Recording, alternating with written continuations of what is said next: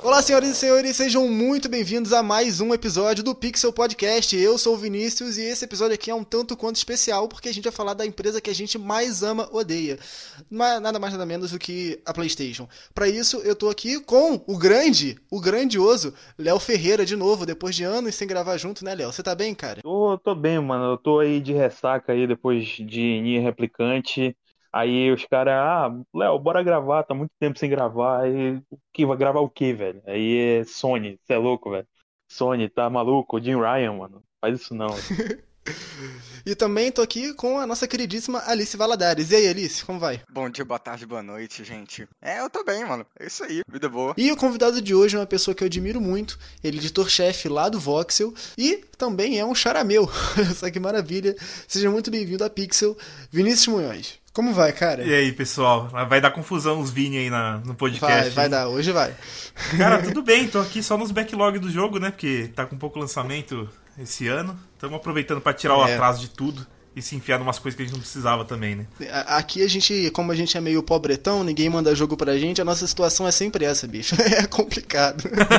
é, é sempre o backlog, é né? É sempre o backlog, muito triste isso. Mas enfim, sem mais delongas, bora pro episódio de hoje.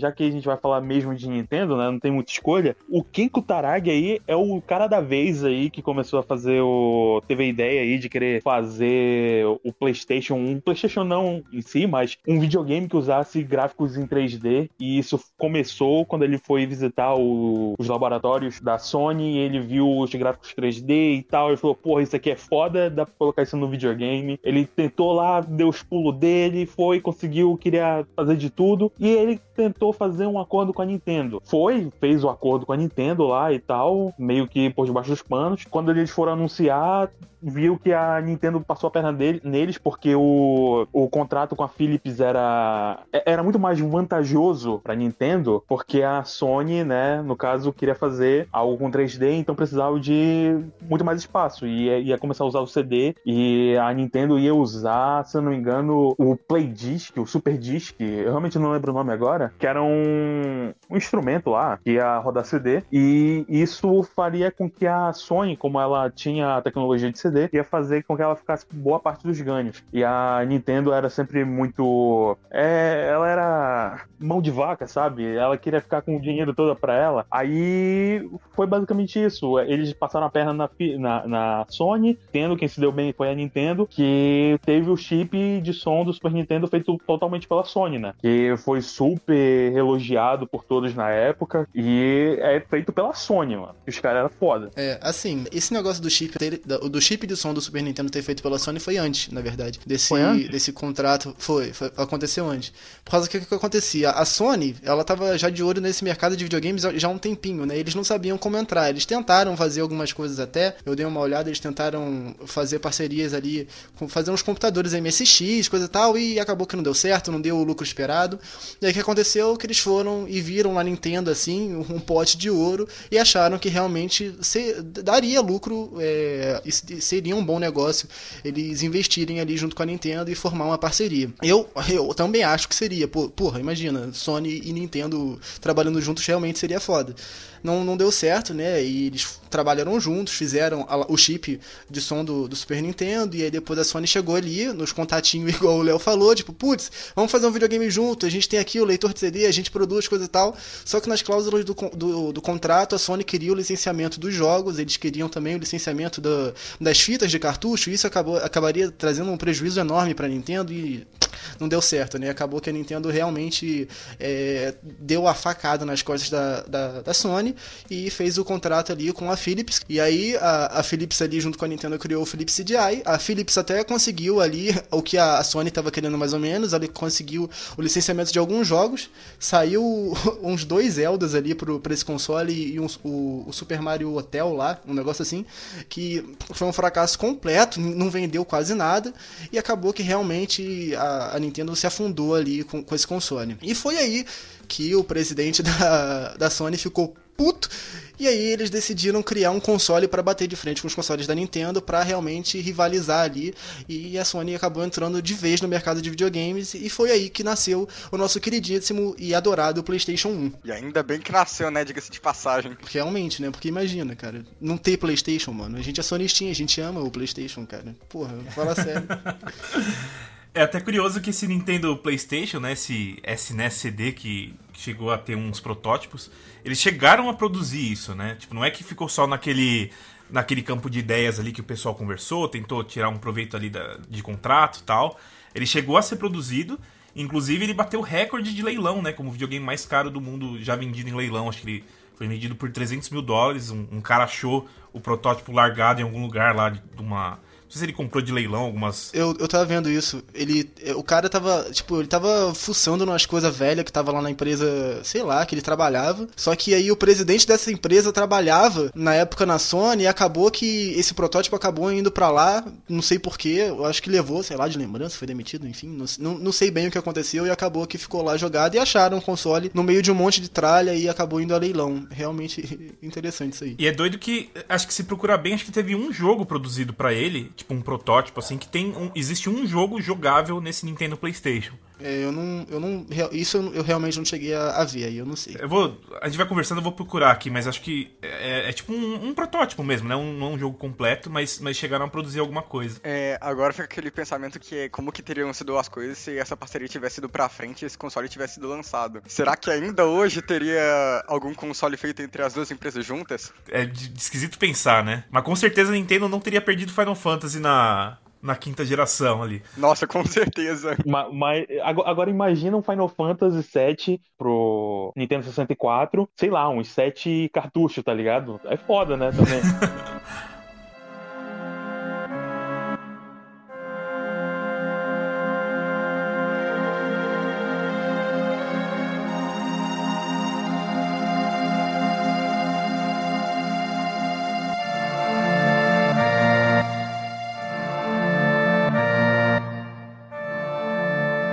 Bom, a parceria não deu certo, né? A Nintendo não queria pagar os royalties ali pra Sony, que inclusive a gente vai ver nos próximos consoles da Sony aí que, que isso aconteceu em alguns casos. Mas a PlayStation decidiu assumir a liderança e falou: pô, não deu certo, mas vamos fazer um nosso. Será que a gente consegue fazer algo? E aí surgiu o primeiro PlayStation, né? O primeiro é, videogame. Não, não o primeiro porque teve o, CDI lá, mas talvez o primeiro bem sucedido a usar CD. É, CD é Compact Disc, né? Você tava falando que não era CD, era uma outra coisa pra, pra quem é mais novo, talvez não, não saiba, mas existiu concorrentes de CD, de DVD, até de Blu-ray teve concorrente. Isso aí é novidade pra mim. Oi? É, você não sabia? Não, não sabia não. Até VHS teve, teve concorrente. Teve um concorrente do VHS que não pegou. É que a gente conhece os que venceu a, a, a briga, né? Que comercialmente deu certo. Mas os, essas outras mídias também tiveram concorrentes. E o que deu certo foi o CD, no final das contas, e é por isso que o Play 1 usava CD.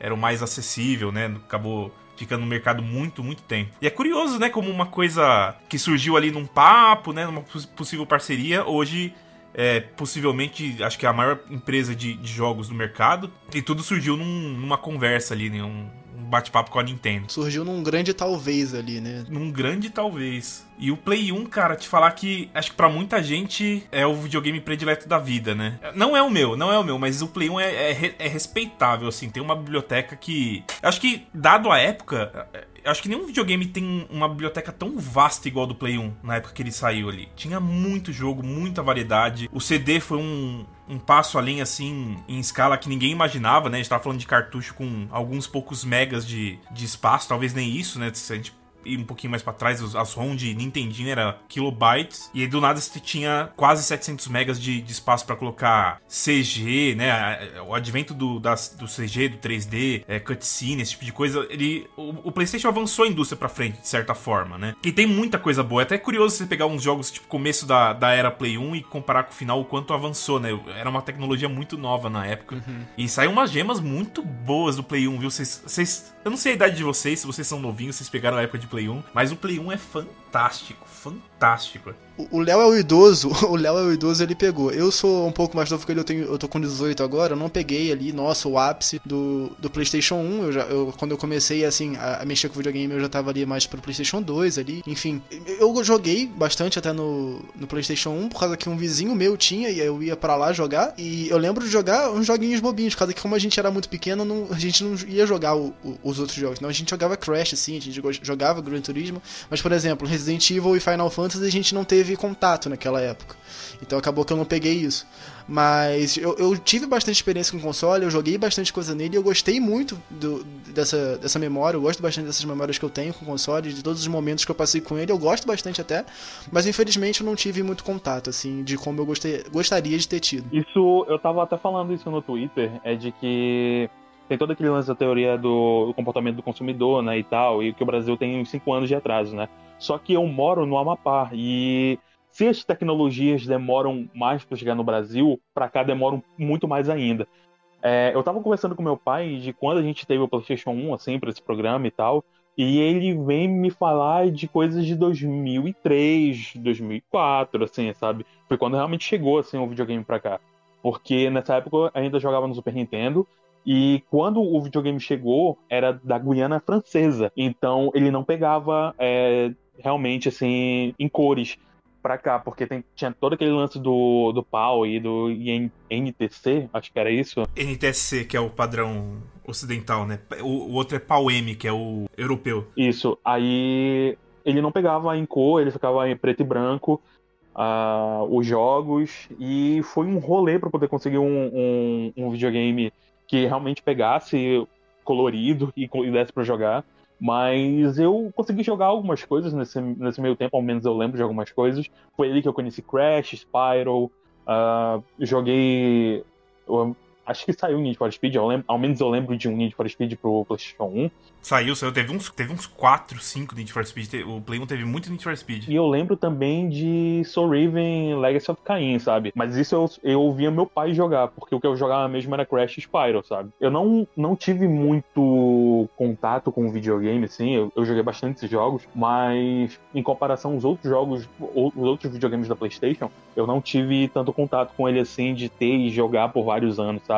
Acho que eu fiquei com ele por um ano, assim, depois ele deu problema e não deu pra, pra continuar com, com o videogame. Eu só fui, já fui ter o PlayStation 2 depois. Mas eu lembro de realmente ser algo muito marcado naquela época. E se tu vê coisas de, dos anos 90, de, de comerciais e tudo mais, o PlayStation 1 foi, sim, um grande marco pra aquela geração, né? Em si, tipo, quando eu digo geração, não geração de videogame, mas geração, aquela geração de pessoas, assim. Porque tu via muito comercial com PlayStation 1 e tem todo aquele negócio super cool de videogame, wow, é, nice graphics, sabe? E o videogame é muito dessa. Ao menos eu vejo assim que o videogame, o, o, o esse videogame é muito dessa época, sabe? Ah, por mais que eu não tenha pegado ele na época que ele saiu mesmo, eu ainda senti um pouco do que era esse videogame, sabe? É, eu, eu mesmo não tive o Play 1. É, eu tenho muito carinho, assim, também uma história parecida com a do Léo, que eu tinha pessoas próximas que tinham um Play 1, porque o meu primeiro videogame mesmo foi o Master System, que tipo, eu mal tenho memória dele. Eu sou de 92. Eu ganhei ganhei um Nintendo 64 no meu aniversário de 6 anos. Foi em 98. Então já tinha Play 1, 64, enfim. Então eu tive o Nintendo 64 até a época do Play 2. Eu acho que fui ganhar meu Play 2 em 2003, 2004, alguma coisa assim. Então eu jogava de, de pessoas que tinham o, o videogame, né? Então um ex-namorado da minha tia levava toda vez que ia em casa lá. Então foi lá que eu conheci Tomb Raider, Crash,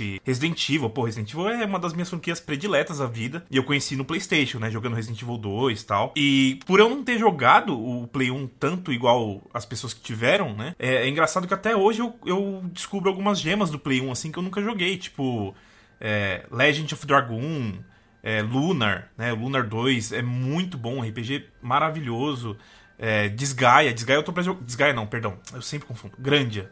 Grandia 1, falam que é um dos melhores de RPG de todos os tempos, assim, eu não joguei até hoje.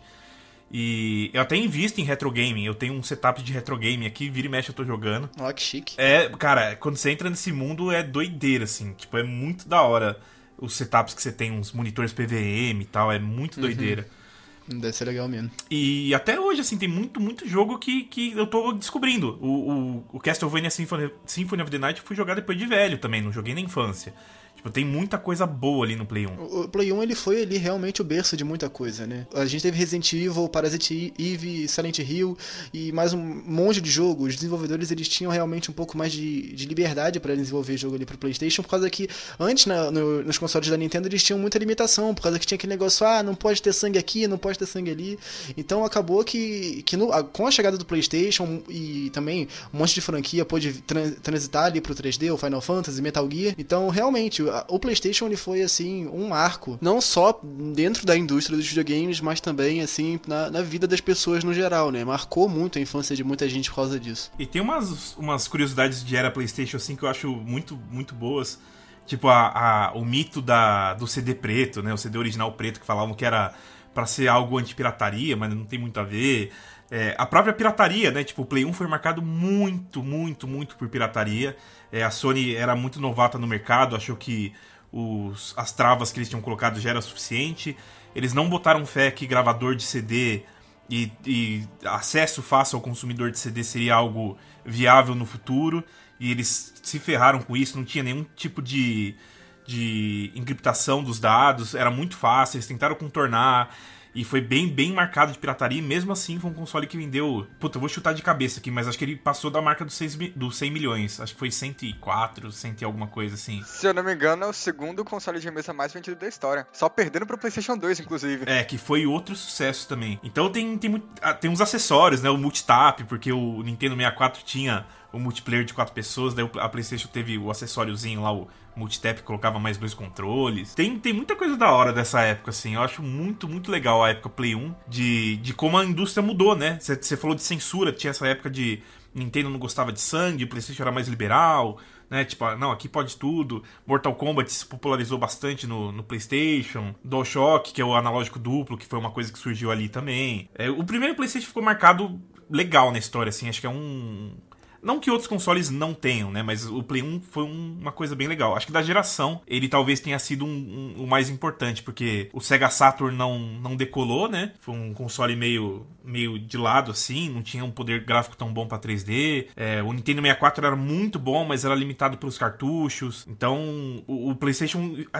a, foi até curioso como ele. Tipo, a oportunidade bateu na porta da PlayStation, né? Tipo, vocês têm um mercado que ninguém tá explorando e deu super certo. É, é, aliás, é engraçado falar sobre o DualShock, né? Porque na primeira versão do PlayStation ele não tinha os analógicos, né? Era só seta.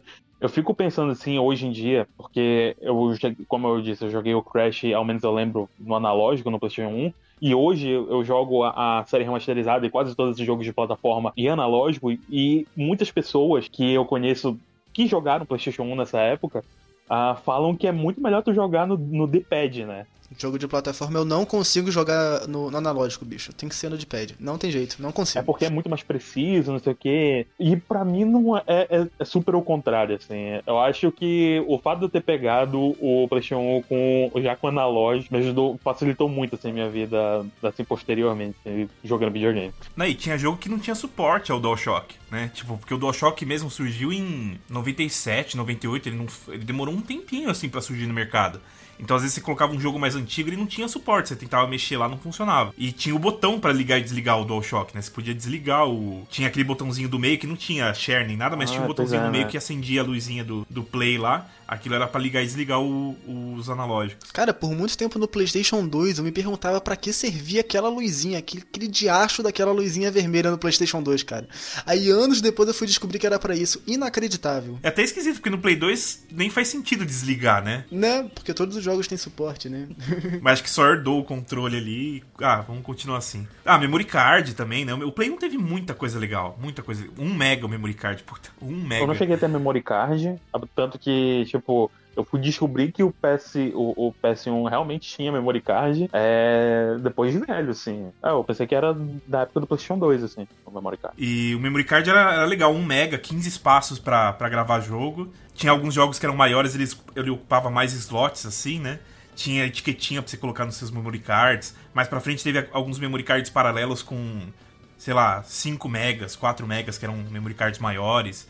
Mais pra frente surgiu alguns memory cards que tinham uma telinha, né? tipo, emulando aquele o VMU do Dreamcast que você podia tipo mexer no slot do save direto no memory card. É, o memory card foi bem legal, bem legal. E claro, o Play 1 também lia CD, né? CD de música, era, uma, era um. De certa forma, era um player de música para quem não tinha um, um CD player em casa podia escutar no PlayStation. E isso eu acho que era um dos diferenciais né, do, da, da PlayStation, assim, né? Porque eles não vendiam só o videogame, e vendiam um, no caso, um CD player ou um DVD player no PS2 ou um, um, um player de Blu-ray no PS3, que era a forma mais fácil de ter esse, essa nova tecnologia dentro das casas, né? Tanto que um do, um, uma, das, uma das coisas que fez o PS2 vender pra caramba foi o lance do DVD Player, né? Por, por, no Japão, assim, porque se eu não me engano, ao menos é o que eu sempre ouvi, é de que o DVD player era muito caro no Japão. Então o PS2 ia sair, aí os japoneses, ah, porra, é, vai sair um DVD player e dá pra jogar videogame também. Por que não? É, isso foi uma estratégia de sucesso para eles, assim, no Play 1 e Play 2. Até que erraram no Play 3, né? Porque eles estavam considerando que o, o Blu-ray player também ia seguir a mesma linha, né? De aqui é mais barato, até que não deu certo. E inclusive meu Play 2 eu convenci minha família a me dar de presente e falou: "Não, ó, vocês querem um DVD player? Play 2 é mais barato, eu consigo jogar também, a gente faz um acordo aqui". Foi, a gente comprou o Play 2 por causa disso. Eu ia falar isso, que muita gente comprava o, Play 2 por causa que o filho chegava e falava: Ah, não, mãe, olha aqui, pai, não sei o que, o, o, o, PlayStation 2 é um DVD player, mas dá para jogar nele também. Muita gente conseguiu o PlayStation 2 com esse argumento, cara. Eu ia falar isso, olha só que legal que tu conseguiu desse jeito aí, eu nem precisei falar. É que no Play 1 eu não tenho tanta memória assim, mas eu acho que as casas já tinham. Tipo, já não era caro ter um CD player, né? Tipo, um, um um System Sound, que eles chamavam, que era aqueles radinhos que você tinha alcinha, né? Você, ou você ligava na tomada ou tinha pilha. Acho que já não era tão caro, mas na época do Play 2 especificamente, DVD era muito caro. Tipo, o Play 2 era consideravelmente mais barato que um DVD player. Era uma tecnologia nova tal. E o Play 1, mesmo que não fosse o foco, né, ser o, o, o CD player para casa, era uma funcionalidade legal. E até curioso que tem um jogo, não sei se vocês conhecem, chama V-Ribbon. Já ouviram falar desse jogo? V-Ribbon? Eu já ouvi falar, esse eu conheço. Eu lembro do. Eu lembro do. Qual que é o nome daquele ACU da Sony falando desse jogo em uma conferência? Cara, esse jogo é muito criativo. Porque assim, ele é muito simples visualmente, ele é só tipo uma linha. É, é um fundo preto e linhas brancas, assim. E, e o coelhinho, sei lá, devia ter 10 polígonos, assim, era tipo uma coisa super simples. Mas a sacada dele é que você colocava o jogo, aí você colocava um CD de música e o jogo rodava a música, tipo, ele criava a tela com base na música que estivesse tocando. Então, tipo, cada tela era baseada no CD que você colocava ali. Era é, é uma ideia super legal, assim, que eu não lembro de nada na época parecido com isso. Teve muita coisa legal o Play 1. O Play 1 é baita console. Até, eu não sei se vocês... É, acho que só o Léo pegou, né, mas... É, é até curioso que nessa época não tinha meio que console war, né? Porque todo mundo tinha PlayStation. Tipo, essa é real. Todo mundo tinha PlayStation até por causa da pirataria, que era muito mais acessível. Quem não comprou CD pirata no Play 1? Eu tinha um 64 e meus amigos, quando eu ia em casa, eles ficavam: Nossa, olha esse Zelda, olha esse... Nossa, não acredito, é muito mais da hora. Né, viu o Golden Knife e os caralho, é muito, muito foda, não sei o que. E eu pegava o Play 1 e falei, mano, como que vocês preferem o 64 ao Play 1? Tipo, tem um monte de jogo que eu nunca joguei, vocês tem jogo pirata que ficar alugando. Tipo, não tinha meio essa guerra de console, assim. Eu nunca conheci ninguém com um Saturn. Mas o, o 64 e o Play 1, eu lembro dessa, dessa reação da galera que, tipo, quem tinha Play 1 adorava quando via o 64 e quem tinha 64 ficava encantado com o Play 1. É, o, aliás, eu, eu tava pensando esses dias de que, tipo, tu vê muito, muita gente da, do fandom de, de Xbox, né? Tipo, eles ficam, ficam meio putos que a galera só compra PlayStation, né? No Brasil e tal. Mas eu acho que isso vem muito dessa época, né? De que o PlayStation foi um marco pro Brasil por causa da pirataria tanto no Play 2 e no Play 3, por causa de vários destraves e tal.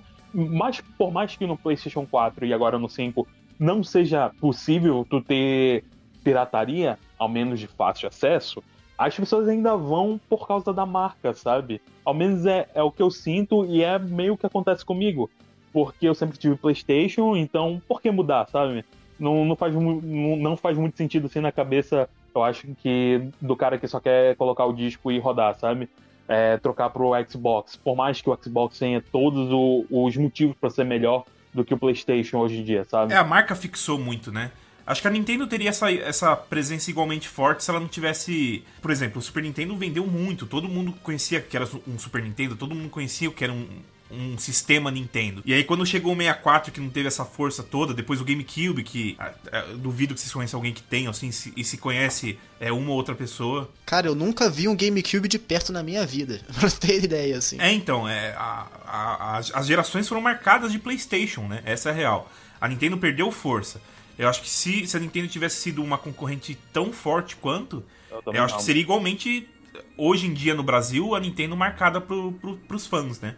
Mas como ela, ela deu essa caída em duas gerações seguidas, caída assim, né? Não vendeu tanto, né? O PlayStation ofuscou tal. Eu acho que se tivesse continuado forte, a Nintendo teria essa presença igualmente forte. É, o Xbox, no, no, na contrapartida, teve o primeiro Xbox que foi bem desconhecido, né? Foi tipo uma coisa mais experimental, é mais americana ali. E aí foi no 360 que o pessoal começou a entender o que era Xbox. Então o Xbox é, é jovem, né, na, na, história do Brasil, essa é a verdade. Todo mundo que tem sei lá, 18, 20 anos, conheceu o PlayStation quando era mais novo, quando era criança. É, e, e, e tipo, eles ficam é, bolados com, com lance de tem um complô contra a, o Xbox, né? E todos os jornalistas gostam de PlayStation. Mas só que se tu for ver pra, na história do Brasil, é basicamente isso que aconteceu, né? Que, que quem fa, faz jornalismo de games agora teve PlayStation, né? E, e querendo ou não, eles vão ter esse apego a mais à marca, né? Sim, tanto que quando saiu o 360, eu lembro que eu tava já no fundamental ainda, mas foi no ensino médio que eu, que eu já tava vendo mais esse tipo de coisa e tal. E eu lembro que a, as coisas que eu procurava era tipo, tá, eu sei que é um Play 3, né? Eu, eu, assinava a revista PlayStation e tal. Mas daí tinha esse tal de Xbox aí que eu sempre via também. Falou, pô, parece ser mó da hora. E a minha, minha dúvida era, ele era tão bom quanto o Play 3? Tipo, ninguém sabia que, que era direito um Xbox, né? Pô, mas tem essas três luzes vermelhas. Ah, mas os gráficos são iguais. Né? Tinha, tinha muita dúvida sobre isso, porque ele era um concorrente novo chegando no mercado, era um, o único na época que tinha pirataria, né, que era a via de muita gente. Muita gente migrou do PlayStation pro 360 por causa da pirataria, não necessariamente por causa da marca, né, até porque era uma marca nova. E mas é recente, né? Tipo, faz duas gerações que a gente tá com o Xbox no Brasil, praticamente. É, é, é, bem recente. E aqui no Brasil o Xbox chegou com, com muita força também por causa do Kinect. Se tu pegar para ver, muita gente comprou o Xbox só por causa do Kinect, que é o mesmo caso do Wii. Eu acho que muita gente comprou o Wii por causa da, daqueles joguinhos lá, do sensor de movimento dele. Enfim, aqui no, no, Xbox também foi o mesmo caso. Aqui em casa, por exemplo, o motivo da gente ter comprado um, um 360 foi esse também. Foi mais um motivo para convencer a ter comprado ele. A pirataria também, com certeza, é uma uma coisa que, que ajudou bastante, por causa que, igual o Vini falou ali, é, o, o, o, PS3 aqui na época não tinha pirataria, e como ali no PlayStation 2 a pirataria já era uma coisa bem recorrente, ir pro 360 para jogar jogo pirata 10 reais também, porra, mole. Então acabou que ali o 360 realmente que marcou a chegada do Xbox no, aqui no Brasil. E é por isso que o pessoal não, não dá para ficar cobrando muito de tipo, ah, o, o Xbox tem que vender, não vende tanto, ah, o brasileiro não gosta do Xbox. Não é isso se tu pegar para ver, é, é, são várias circunstâncias que, que, que, rondam isso, né? A gente tem esse fator do, do pessoal realmente gostar do PlayStation porque é um, é, é um, tem mais afeição ao console, à marca, né? Por ter feito parte da infância. E tem aquele outro negócio. Eu comprei o meu PlayStation 4 porque todos os meus amigos tinham PlayStation 4. Então, por que eu ia comprar um Xbox? para não jogar com os meus amigos que, que, que tem PlayStation 4?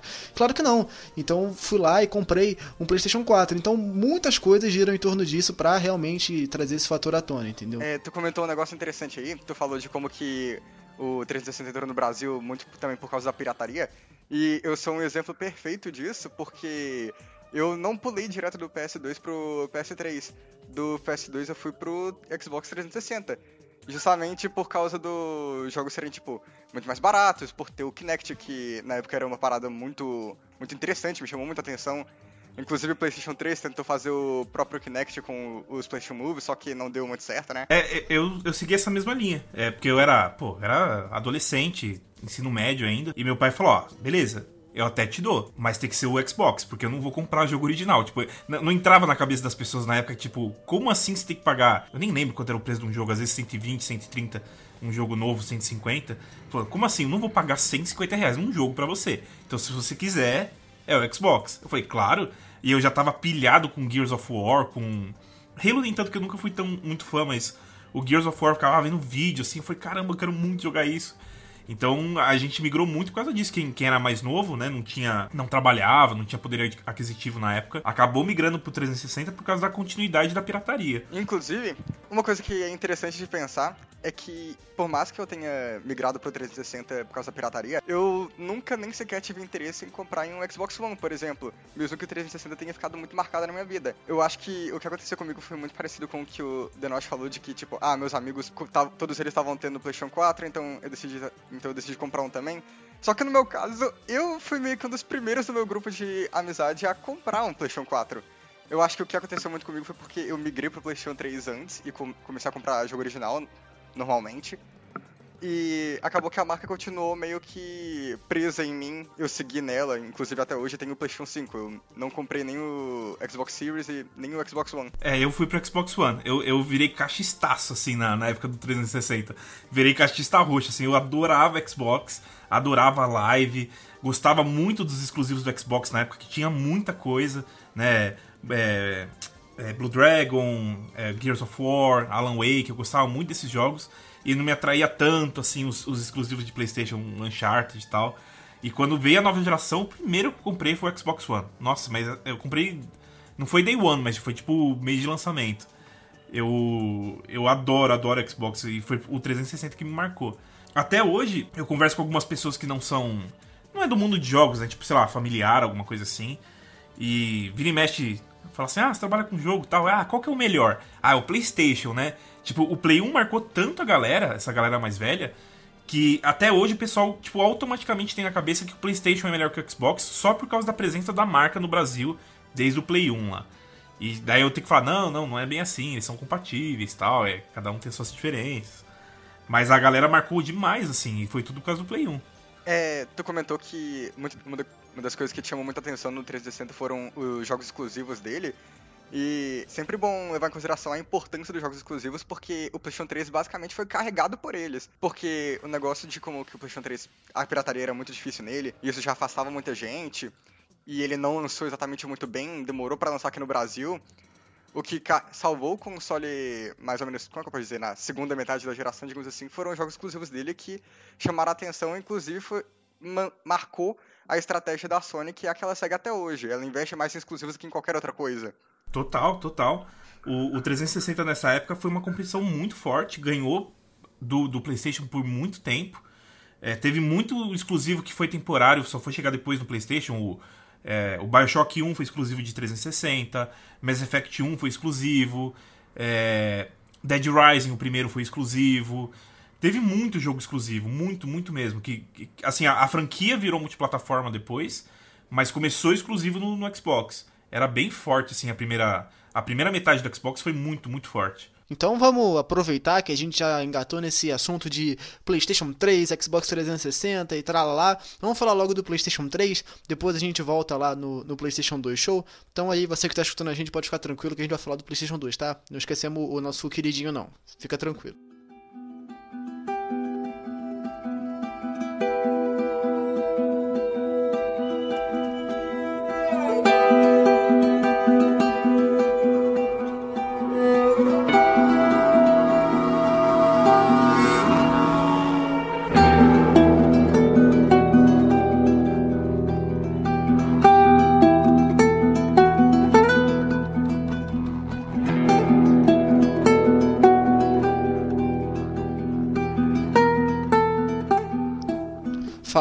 Do, PlayStation 3 é realmente algo complicado, né? Porque ele não foi um console fácil. Desde o lançamento, ele é um console muito complicado, né? desde o anúncio dele, né? Pra falar a verdade. Ele foi um console que foi anunciado por 600 dólares. Ele não era um console bonito ali, quando eles anunciaram, né? Aquele controle prata em formato de bumerangue horroroso. Ninguém gostou daquilo, realmente. Era um console muito caro, principalmente por causa da retrocompatibilidade com o PlayStation 2. O PlayStation 3 ele tinha uma arquitetura muito complicada então ele não conseguia rodar os jogos do PlayStation 2, era praticamente impossível. E tinha outro problema, isso também por causa dessa arquitetura, os desenvolvedores tinham mais problema ainda para desenvolver os jogos para ele, ou seja, são dois problemas em um só. Para isso, para resolver o caso da retrocompatibilidade, eles lançaram uma, uma, a primeira versão do console, ela teve o chip do PlayStation, do PlayStation 2 implementado nela, o que aumentou o custo para 600 dólares, né? Foi algo absurdo assim para época. Aqui no Brasil chegou acho que mais ou menos por 6 mil reais, se eu não me engano. É um valor absurdo, ainda mais para a época. Realmente, o PlayStation 3 é um console muito complicado. Para resolver isso, a Sony ela retirou esse chip do, do, PlayStation, do PlayStation 2, do, do, do PS3, o, o que fez eles lançarem uma outra versão. O PlayStation 3 teve três versões, se eu não me engano, o que confundiu muita gente. Eu acho que até a Alice teve algum problema parecido, se eu não me engano. Então, assim, o PlayStation 3 é um console muito complicado, afastou muita gente do lançamento dele. E assim, eu, por exemplo, não comprei o PlayStation 3, eu preferi ir pro Xbox 360, como eu disse antes. E assim, foi um. Eu não diria que foi um fracasso, porque ali no final da geração ele realmente se deu, se deu bem, né? Ali, como vocês já disseram anteriormente, os exclusivos carregaram ele, tiveram muitos exclusivos bons, Uncharted, The Last of Us, é, enfim, vocês sabem os exclusivos aí. É, então, realmente é um, foi um console problemático. Eu não gosto dele, como eu disse. É um console assim que eu prefiro nem, nem encostar. Assim, eu prefiro mil vezes o PlayStation 4. Para mim, o PlayStation 3 é o pior PlayStation que tem.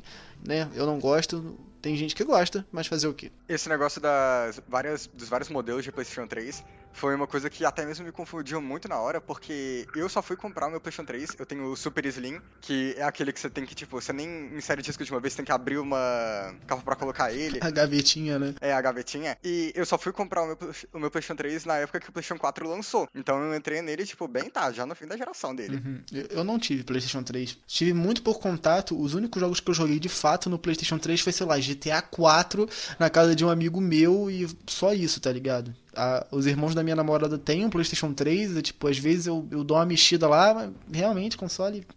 Eu não gosto do PlayStation 3. O controle do PlayStation 3 eu acho horrível. Eu acho o PlayStation 3 em si feio. Eu não gosto do PlayStation 3. É, realmente, assim, o, o 360 dá um. Dá uma solavada nele assim, é realmente bem melhor. Eu vou ser advogado do diabo aqui, velho. Eu gosto muito do PlayStation 3. Eu, ele é meu console favorito dos PlayStation, mas não porque ele tem uma super biblioteca ou tudo mais mas é porque foi com ele que eu tive esse toque de que videogame pode ser mais do que só diversão ou algo passageiro, sabe? É, foi nele que começou The Last of Us, é, Journey e todos esses jogos, sabe? Eu tive ele em 2012, em 2013 saía o, o PS4, mas ele já estava bem mais barato e tal, que ele tinha lançado em, em 6 mil reais, né? Mas em 2012 ele já estava sendo fabricado aqui no Brasil e estava bem mais barato. Eu gosto desse console porque ele foi a um, o começo dele tem alguns jogos muito legais, assim, tipo aquele Puppeteer, sabe? Ah, que é da Japan Studios, que infelizmente vai. É, morreu, né? Agora, que, que, a, que a Sony. A Sony tá com, com essa política de voltar voltada mais pro mercado ocidental, né? E meio que não faz não fazer muito mais sentido manter o, o Japan Studios. E assim, o console para mim, por mais que ele tenha o controle merda, Uh, naquela época a PSN era muito mais instável do que é hoje. Ainda é um console que eu gosto muito porque é, é, é de lá que sai de, que saiu jogos como Twisted Metal, sabe? Por mais que Twisted Metal saiu no, no PlayStation 2, mas foi aonde eu conheci o Twisted Metal. E é um jogo que não tem no, no PlayStation 4, sabe? Então, ah, Heavenly Sword, que também não, se eu não me engano, ele não tem digital, ele só tem físico. E pelo fato de, dele só ter físico, e não vai ter como lance fazer algum remaster, coisa do tipo, porque é da Ninja Theory, né? E ela foi comprada pela Microsoft. Então, meio que sai, é meio foda tu, tu conseguir esse jogo agora. Ainda mais a, quando eles estavam querendo desligar as, os servidores, né? As lojas do jogo, do, do videogame. É, é um console que eu tenho muito carinho, por mais dos problemas dele, sabe? Aproveitando isso, eu tenho o mesmo sentimento com o PlayStation 3. Eu, mesmo sendo um console que eu consigo reconhecer diversos problemas nele, Inclusive, eu mesmo tive certos problemas com ele, o, no, usando. Eu tenho muito carinho com ele, até porque foi o console que me introduziu mais pra videogame, pro universo. Que antes eu tinha o PlayStation 2 e o Xbox 360, mas eu não ficava dentro das novidades, digamos assim, do universo gamer. Eu só ia e jogava o que me interessava e dane-se, eu não tinha noção de nada. E eu também não via videogame, digamos, como se fosse uma arte, digamos assim. Só que aí no PlayStation 3 eu comecei a jogar online, eu conheci gente de internet, eu conheci um monte de franquia que hoje em dia são muito especiais para mim. Eu tenho uma puta coleção de PlayStation 3 porque é um console que me chamou muito mais atenção para videogame em comparação com qualquer outro. E foi por causa dele que eu me mantive no PlayStation 4 e hoje no PlayStation 5. Entendi. O Léo falou ali da, da PlayStation Network ser uma bosta no PlayStation 3, e ela tem essa fama até hoje, mas isso é muito por causa que lá no PlayStation 3, uh, ah, em 2011, uh, a PSN caiu por um mês assim, por causa que ela foi hackeada, e eu acho isso incrível, porque, meu Deus do céu, como com o serviço, o, o serviço, né, assim, fica por fora do ar durante um mês, sem mais nem menos. Inacreditável, cara. Incrível. É doido pensar isso, né? De, de cair um mês a PSN. Acho que a sorte deles, né, entre aspas, foi, é, não foi só a queda, né? Eles pegaram dados de cartão das pessoas tal. Foi um negócio super grande na época. Foram 77 milhões de usuários que, que tiveram informação roubada, cara. Olha só, 77 milhões de usuários. Não é pouca coisa. Foi embaçado, foi embaçado. Eu lembro, eu tava na faculdade nessa época e acho que só não foi tão impactante porque, tipo, por mais que pareça tão recente, 2011 não era tão comum a gente usar a PSN para comprar digital, assim. A gente tinha muito muito físico ainda era a grande pegada, a indie não era aquela coisa que é o estouro que é hoje em dia, né? Tipo, a, a PSN tava começando a nascer ali, a se fortalecer de verdade, né? A live já era um pouquinho melhor, já tinha esse hábito de jogo online, mas acho que a PSN ainda tava começando a se formar o que é hoje. E para mim a sorte deles foi isso, porque hoje, imagina ficar hoje, um mês sem PSN. É tipo um negócio que não existe, né? Não dá, cara. Noven... Tipo, uns 95% da minha biblioteca, assim, são, são digital. Eu tenho cinco joguinhos aqui que é, que é mídia física, cara tudo o resto é todo digital. Eu não jogo videogame se a PSN cai, sabe? Eu não jogo videogame mais. O, o meu PlayStation 4 ele vai virar um, um, peso de papel, só isso, e não vai dar. Não vou jogar papel não, porque é um baita tijolão, viu? É um baita de um tijolão, realmente. Ele, ele é pesado, cara. Ele é pesado, é grandão. Mesmo o Super Slim não é tipo Super Slim, não. Ele é, ele é grandinho. Eu tenho aquele segundo modelo, o, o Slim. Eu comprei ele também. Quem que foi que falou que comprou em 2012? Eu, o Léo. É, eu também tive ele, ele meio tardio, assim, porque como eu tinha o 360, é, quando eu comecei a trabalhar, ganhar um pouquinho melhor, né? Eu comprei o PlayStation 3 em 2014, já tinha Play 4. Eu, eu já tinha o Play 4, mas eu falei, putz, agora que eu tô com um dinheirinho a mais, né? Já, já barateou, acho que eu vou correr atrás de um Play 3. E aí eu comprei o meu e eu fui jogar muita coisa que eu nunca tinha jogado, sei lá, Heavy Rain. É, é que depois esses jogos, muitos deles foram pro Play 4, mas na época não tinha. Acho que era só o The Last of Us que tinha no, no Play 4 mesmo, remasterizado. Então fui jogar é, o Heavy Rain, o Beyond Two Souls, o próprio Journey, é, que mais? Tentando lembrar os exclusivos. Uncharted. E eu acho que inclusive por eu ter pego ele meio tarde, eu não tenho tanto carinho por ele, porque primeiro que já tinha chegado a nova geração, né? Então já eram jogos um pouco datados. E segundo que, sei lá, tipo, o primeiro Uncharted. O primeiro Uncharted é de 2007, né? Se eu não tô enganado. 2007. E eu adorava já na época o reboot do Tomb Raider, que eu acho fantástico aquele primeiro jogo do reboot. E quando eu joguei o Uncharted, eu falei, putz, tá, entendo por que, que foi tão aclamado na época. É, tem muita coisa aqui que eu enxergo que, Tom, que o Tomb Raider pegou, que bebeu de, de inspiração. Sei lá, até de tecnologia, tipo, a roupa molhar, que isso não existia, né? Pô, você entra na água, a roupa mole, fica molhada ainda. Era muito lindo. Mas daí, como eu joguei meio tardio, foi, putz, legal, mas. Ah, não sei se eu gosto tanto, assim. Acho que eu prefiro Tomb Raider. Então eu tive muito essa sensação com alguns jogos. Mas ele é um console bem legal. Eu só não acho ele o melhor. É, muita gente acha ele o pior. Possivelmente eu acho ele o pior também. O pior eu não sei, mas assim, de PlayStation, cara, com certeza. Sem dúvida, assim. Mas não que ele seja ruim, né? Não que ele seja ruim. Eu só acho que os outros são melhores. Mas talvez seja pelo fato também que eu tive um 360, então não aproveitei ele na época certa. É, ainda hoje, de vez em quando, eu ligo meu PlayStation 3 na tomada, eu ainda tenho o meu aqui, pra rejogar algumas coisas lá. Só que o principal motivo que me faz voltar a usar ele, isso é uma coisa que me, veio, que me passa aqui na cabeça agora, é uma coisa que ele, e eu acho que todos os consoles da geração dele tiveram, que são superiores a qualquer console da geração atual, que é não ter que pagar para jogar online. De vez em quando eu fico sem PlayStation Plus e eu ligo ele só pra eu poder jogar online. E eu não tô nem brincando. É, ele, ele ficou marcado nisso mesmo. Acho que hoje em dia eu só ligo o meu Play 3 para jogar a melhor coisa que já passou na Terra no PlayStation 3, que é Tokyo Jungle. Quem não conhece Tokyo Jungle, por favor, dê uma olhada. É, ele é um jogo indie, indie assim, né, de menor orçamento. Da... Ele é japonês, não sei se é PlayStation Studio, não vou lembrar de cabeça agora. Eu acho que não. E é um jogo que você... É um universo pós-apocalíptico, que a humanidade já era, já morreu todo mundo por causa de um vírus, e você controla animais em Tóquio. Então, tipo, é aquela Tóquio abandonada, com plantas surgindo e tal. E aí você vai ganhando pontos na sua. Ele é meio que um roguelike, né? Porque você morre e recomeça. Então você começa como um Lulu da Pomerânia. Então você tem que caçar uns coelhos. Aí você vai ganhando pontos, você libera, sei lá, o Golden Retriever. Aí você joga com o Golden. Aí você tem que se reproduzir, seus.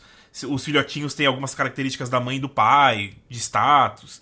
Aí você vai ganhando ponto, ponto, ponto. Aí o cenário vai ficando mais tóxico, porque tem um, um, Eu não lembro o motivo agora, faz tempo que eu não jogo. Mas o cenário vai ficando tóxico, você morre. Você que, se você bebe água contaminada, você, você perde tempo de vida. E aí o objetivo é ganhar cada vez mais pontos pra você pegando outros animais. Aí você pode jogar de herbívoro, você pode desbloquear mais pra frente, sei lá, leão, sabe? Umas coisas assim. É um jogo muito da hora, muito legal. Parece bom, mano. Tem muito jogo de PlayStation 3 que, tipo. Dessa geração mesmo, no caso. PlayStation 3, por... eu tô citando o PlayStation 3 específico porque ele não recebeu nenhuma retrocompatibilidade, diferente do Xbox 360. Mas tem muito jogo dessa época que ficou meio que como, uma... como gemas perdidas por não serem remasterizadas ou não terem retrocompatibilidade, nem nada do tipo. Ou só por serem exclusivos a... do console na época mesmo. É, tem, sei lá, tipo, Fat Princess. Eu adoro Fat Princess. Nossa, é muito legal. E tá perdido, né? Tipo, é uma franquia que se perdeu. Eu acho incrível eles não terem remasterizado o God of War Ascension até hoje, cara. Até hoje o jogo tá lá, preso no, no PlayStation 3. Eu fico indignado com isso, porque eu amo God of War e eu não posso jogar o jogo no meu PlayStation 4 por causa que ele tá lá, abandonado, largado, preso. E a mesma coisa serve para as versões remasterizadas do God of War 1 e 2 e dos jogos de PSP também, que estão lá, jogadas e largadas no, no, no, PlayStation 3 e a gente nem sabe se, se vão vir pro, pro PlayStation 4 ou pro 5, eu acredito que não. Talvez pro 5 daqui uns anos, sei lá, vai que dá a louca na Sony na Santa Mônica aí, mas eu acredito que não também, assim. Muito doido pensar nisso. É, tem os Infamous também, né? Tanto que tu, tu ia perder o Festival of Blood, né? Nessa, se a Sony realmente desligasse os servidores, tu ia, tu ia perder um dos Infamous, que é o standalone é, que é de Halloween, eu acho. Não sei, que é meio o lance meio de vampiro e tal. Ela só é digital e não tem nenhuma outra versão, tipo física ou alguma edição completa de Infamous que tem um 2 e, é, e esse, sabe? Ia perder isso. Aproveitando que Yokotaro tá muito em alta por causa do Novo Nier e tudo mais, Drakengard 3 é um jogo que fica praticamente perdido se a loja do PS3 desliga. Inclusive, se eu não me engano, ele foi retirado da loja pela própria Square, porque a versão física desse jogo é difícil pra cacete de conseguir, onde tem ela custa um absurdo e provavelmente só tem usado mesmo, e o jogo digital ele sumiria da loja se ela deixasse de existir também, se ela fosse desligada. É, isso é uma discussão bem bem densa, assim, como que eu posso falar? Disponibilidade dos jogos, né? Tem muita coisa que fica perdida, todo mundo, ah, pirataria errado, pirataria errado, mas tenta jogar Rule of Rose do PS2 hoje em dia. Vai lá pagar dois mil reais num jogo original. Não tem como, cara. Mas é, cara, assim, é, é muito estranho pensar que, assim, muita gente é contra é, a, a, pirataria e coisa e tal por causa disso. Muito jogo acaba sendo conservado por causa da pirataria. Por exemplo, tem um tanto de Pokémon aí que eu provavelmente nunca imaginaria em jogar assim, por causa se não tivesse pirataria. Então, realmente, pirataria é um negócio que acaba, por um lado, sendo importante e ser contra isso é, é, é, bizarro, assim. Dependendo dos casos, é óbvio. Não, tipo, ah, vamos piratear todos os jogos possíveis aqui existentes no mundo. Não, não é isso que eu tô falando, pelo amor de Deus. Mas é bizarro pensar por esse lado, assim, que tem gente que é contra piratear jogo que saiu, sei lá, 30 anos atrás. Ah, não, você tem que arrumar um jeito de jogar o jogo, senão você não pode. Eu acho bizarro que existe. E existe gente assim, cara. É, é estranho. E é, é uma época, tanto Play 1 quanto Play 2, acho que até Play 3, né? Porque a gente viu casos recentes disso, de que até, ah, beleza, então a, a produtora tem que remasterizar e relançar. Justo, justíssimo. Não acho errado, pelo contrário, acho legal de apresentar o jogo tal. Mas muitos desses jogos, os códigos-fontes se perderam. Tipo, o, vai lançar a coletânea do Ninja Gaiden agora, né? A Master Collection. E a Koei Tecmo falou que não tem mais o código-fonte do Ninja Gaiden 2. Tipo, que sorte que tem no Xbox 360 e agora é retrocompatível. Ele, inclusive, pode ser jogado em 4K. Mas se você quiser jogar o Ninja Gaiden 2, não tem como. Aí você fala, ah, mas vai ter a coletânea. A coletânea é do Ninja Gaiden 2 Sigma, que é um jogo muito pior que o 2 original. Muito pior. É cheio de polêmica de censura, de. Ele tem conteúdo extra tal, que é legal, mas ele é bem mais fácil, tem menos inimigo. Ele é, ele é bem diferente do original. E não existe mais, tipo, acabou. O, eles nunca vão remasterizar o Ninja Gaiden 2. Porque não existe mais o código. É doido pensar isso, cara. É muito doido. Tem, tem esse caso, tem esse, esse, esse jogo da Atlus que vai que estão lançando remaster agora, que eu não lembro o nome. Lembra aí, Léo, pra mim. O Shin, Shin Megami isso, Tensei 3. Vão lançar esse trem aí agora e perderam a, a trilha sonora do jogo, mano. Como assim? Aí estão usando o, o, do PlayStation 2 lá, todo zoado, todo compactado áudio. Então essas empresas perdem até a trilha sonora dos jogos, perdem o código fonte. Como é que vai fazer remaster? Sabe? E sem contar que remaster é um negócio que é caro e muitas das vezes o jogo nem vai vender tanto para cobrir o custo do remaster assim. Tá que é um negócio não é tão caro para fazer na maioria das vezes, mas acaba gerando custo para a empresa, talvez não seja algo tão tão prático e que vale a pena fazer. Então, muita empresa que normalmente até não traduz os jogos com desculpa que é caro, acaba não fazendo nenhum remaster assim. Então, é realmente complicado esse negócio, né?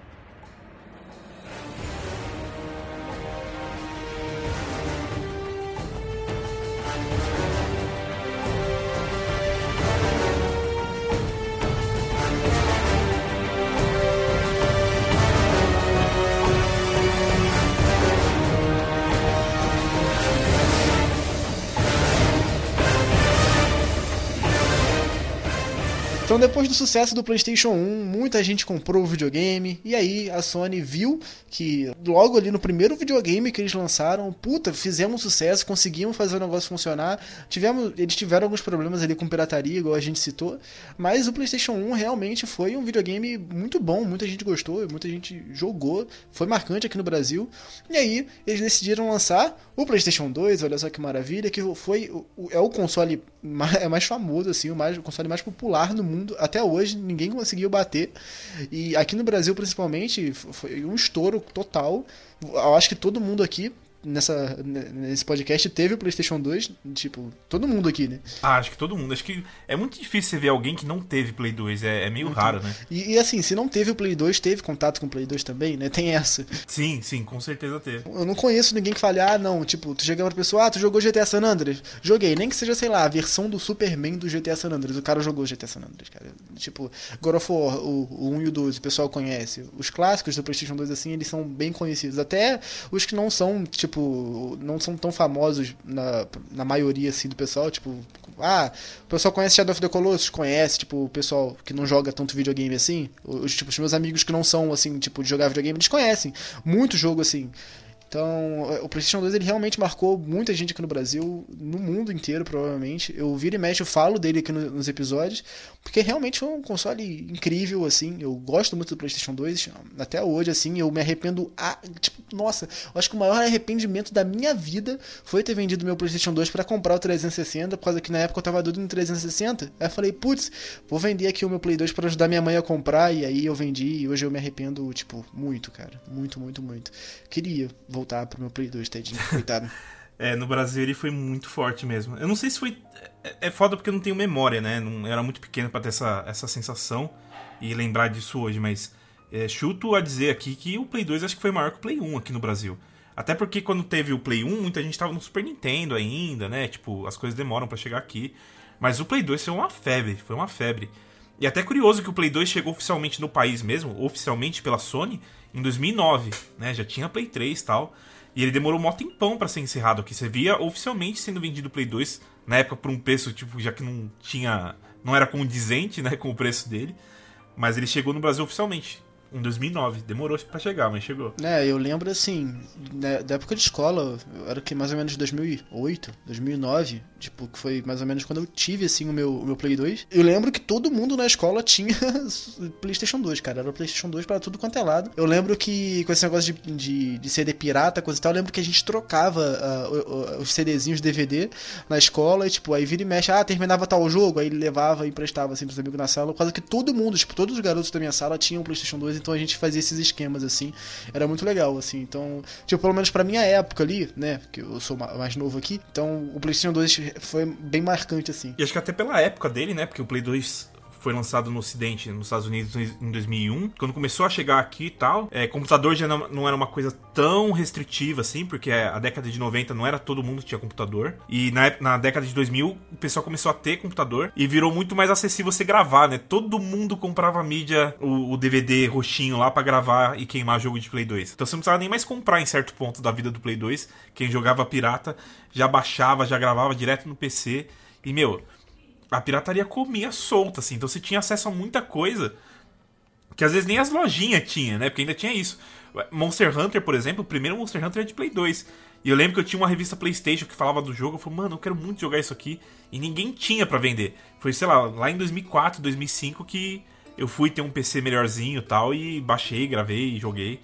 Então, a gente conheceu muita coisa aí, viu? Porque na época do Play 1 a gente tava meio restrito ao que tinha na banquinha, né? No, no PlayStation 2 foi quando eu comecei a jogar jogo de ritmo, assim. Uh, foi quando saiu Dance Dance Revolution, Guitar Hero. É, se eu não me engano, até saiu um Taekwondo Tatsujin. Ao menos, eu, ao menos eu lembro de ter jogado um Taekwondo Tatsujin no, no PlayStation 2. Eu joguei muita coisa, assim. O meu, o meu primeiro PlayStation 2 também foi no mesmo esquema, como eu falei, do primeiro, do, do PlayStation 1. Que o meu pai trouxe da Guiana Francesa. Então, como a Guiana Francesa também tinha todo aquele problema do, do preto e branco branco, mas eu lembro que ele aconteceu alguma coisa lá que ele funcionava de boa. Mas aquele grandão, né, ao menos, o, o primeiro modelo. E foi lá que eu comecei a jogar é, essas coisas. É, logo depois eu tive o, o, Slim. Eu tenho a mesma sensação que o, o Munhoz de que o PlayStation 2 ele foi uma febre, assim. E aqui, pro meu estado, ele ainda é um console muito ativo, porque e, e isso eu tava até comentando no Twitter é, uns dias atrás, porque eu não sei se é por causa de uma distribuição de renda, se é porque é muito difícil tu conseguir essas tecnologias de ponta aqui,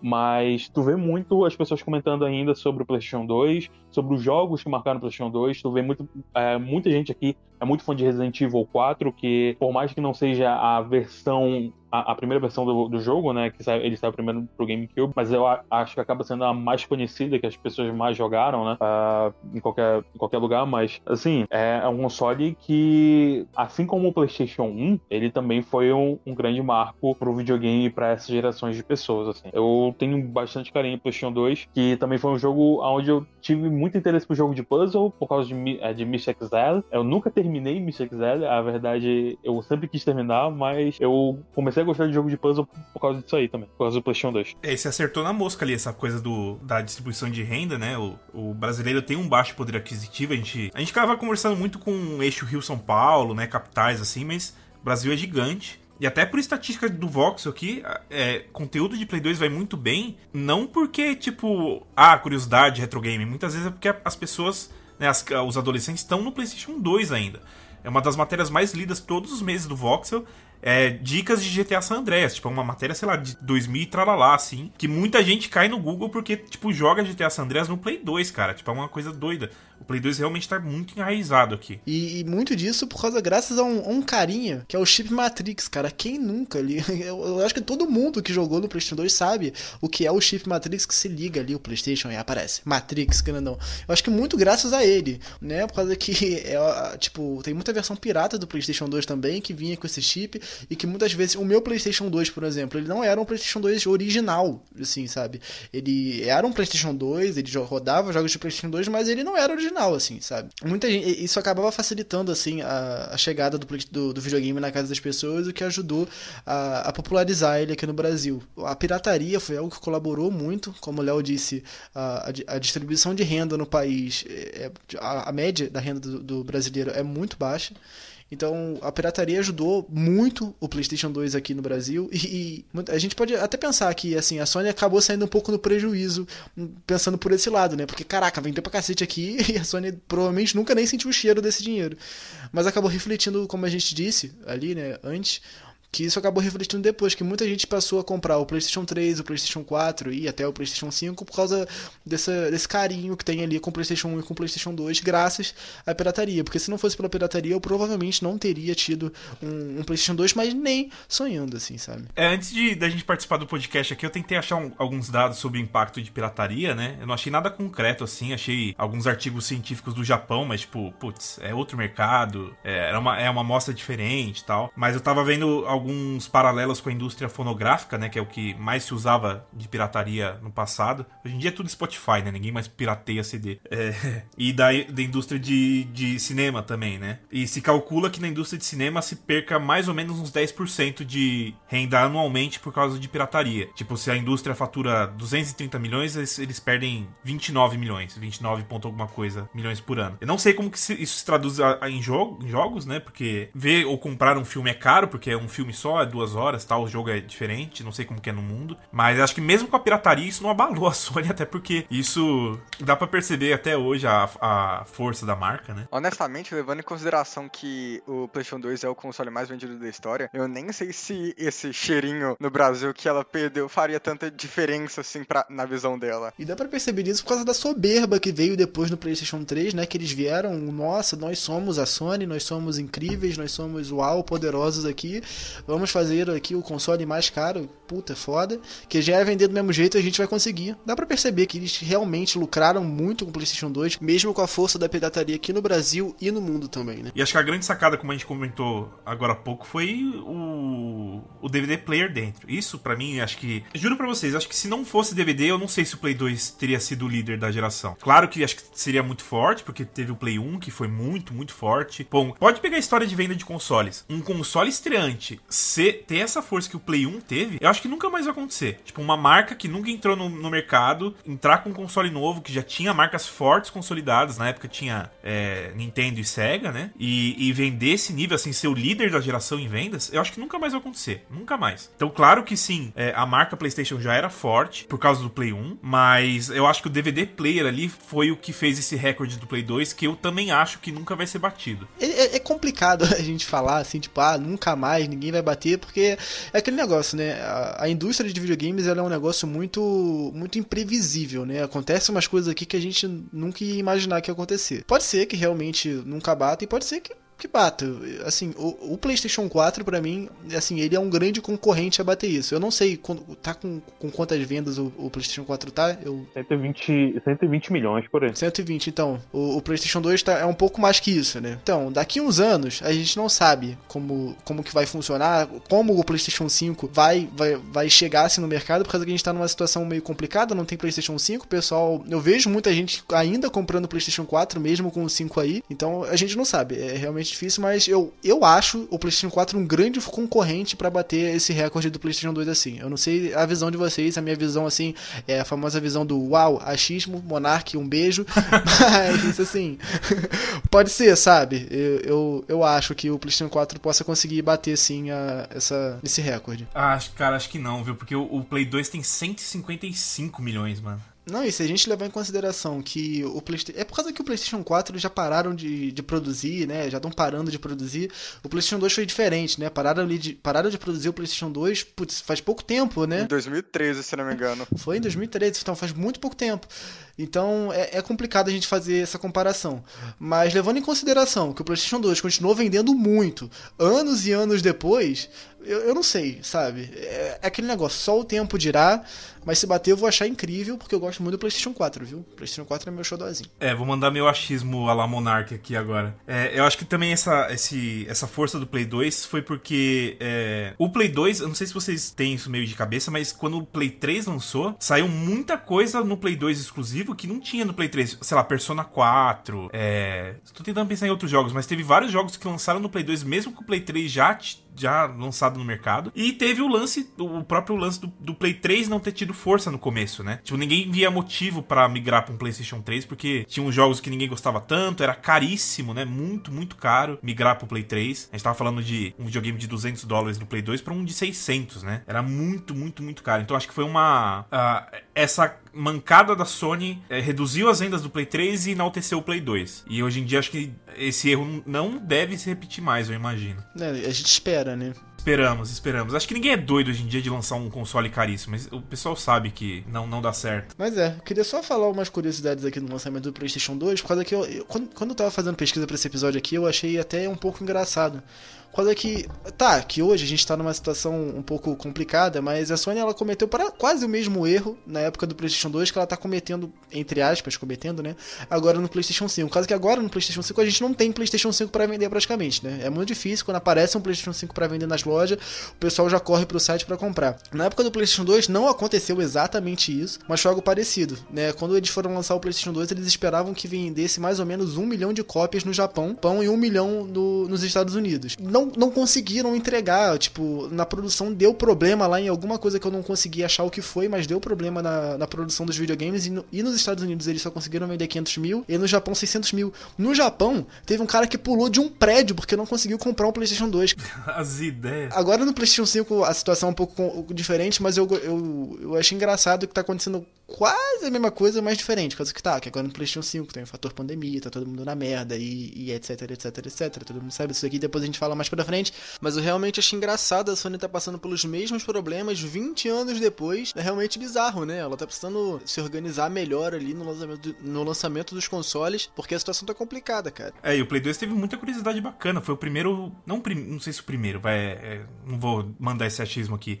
Mas o Play 2 teve modem, sabe? Tipo, não sei se vocês lembram disso, mas é, o próprio Monster Hunter era feito para jogar com modem. Teve o, o melhor jogo na pior época, que foi o Resident Evil Outbreak, que era feito para jogar com modem, ninguém tinha como jogar com modem. Teve multitap também no Play 2. Foi, foi no Play 2 que a gente começou a sentir o cheirinho de jogo online em console, né? É. Daí veio o primeiro Xbox e falou: não, peraí que a gente vai ensinar como joga online aqui. Mas o Play 2 chegou a ter, né? O, o Play 2 tinha até entrado USB. Tinha, que só servia para juntar poeira, velho. Eu nunca entendi eu não sei se é pra, pra algum periférico, não sei se é algum tapete de dança ali, mas acho que não, porque geralmente a entrada era de controle, né? Então, agora eu só vou lembrar de, de duas funções dessas entradas USB do, do PlayStation 2. A primeira, que é a pirataria, né? Muita gente acaba usando. Um dos meios, né, de, de piratear jogo no PlayStation 2 é através da entrada USB, né? Através ali de pendrive, coisa e tal. Instalam muitos software de, de desbloqueio através da do entrada USB, que facilitou muito hoje em dia, se você pesquisar aí por PlayStation 2, 2 desbloqueado e tal, você vai encontrar muitos PS2 que,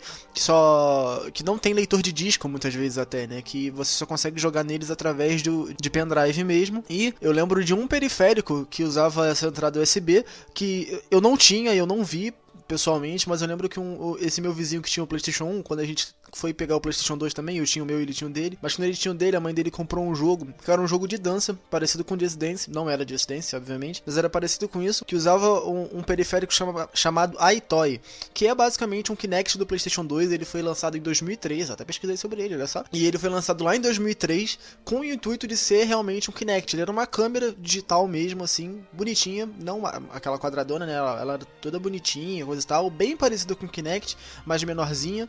Não usava a mesma tecnologia do Kinect, obviamente, não era tão precisa quanto o Kinect, mas o intuito era basicamente o mesmo. E você conectava ele ali através da, da, da central USB, mas acabou que pouca gente teve isso, não tinham muitos jogos para para esse periférico e acabou que ficou meio que abandonado mesmo e quase ninguém usou isso. Cara, acho que o Play 2 é meu console favorito da Sony. Acho que eu tenho mais carinho por ele do que o, o PS1. Tem muito jogo que eu gosto no Play 2, muito, muito. O meu também aí, como eu falei lá, que foi quando eu comecei a jogar jogo de ritmo. Eu não aproveitei tanto o PS2, é uma das coisas que eu, que eu me arrependo bastante. É agora que eu sou tô nessa vibe de jogar Persona e Nier, essas coisas. Uh, eu queria ter jogado, sei lá, Drakengard, o Drakengard 1, né, que saiu pro PS2. Ter jogado o Persona 3 e o Persona 4, que eu não joguei. Mas eu só jogava Tekken 5 e Guitarreiro e as, os Clone Heroes que tinha, assim. Porque era o que eu, o que eu gostava de jogar no Guitarreiro e foi até, assim, eu,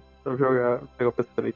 É, o Play 2 me marcou demais, cara. Kingdom Hearts 2. Pô, Guitar Hero. Guitar Hero moldou meu gosto musical, assim. Pô, mano, Guitar Hero brasileiro, cara. Tocar as musiquinhas da Peach lá, nossa, muito bom. Tinha um amigo que criava música no Guitar Hero. Nossa, massa. Era um daqueles doidão que, tipo, gostava de música e falava, ah, não, eu quero fazer. Ele baixava o software no PC lá e fazia as músicas. Da hora, da hora. Cara, eu lembro uma vez que eu comprei um desses Guitar Hero brasileiro e, tipo, não veio as notinhas, velho. Só tocava as músicas. E era quase um CD aquilo. não vinha as notinhas para jogar. Mó zoado. Mas tava lá.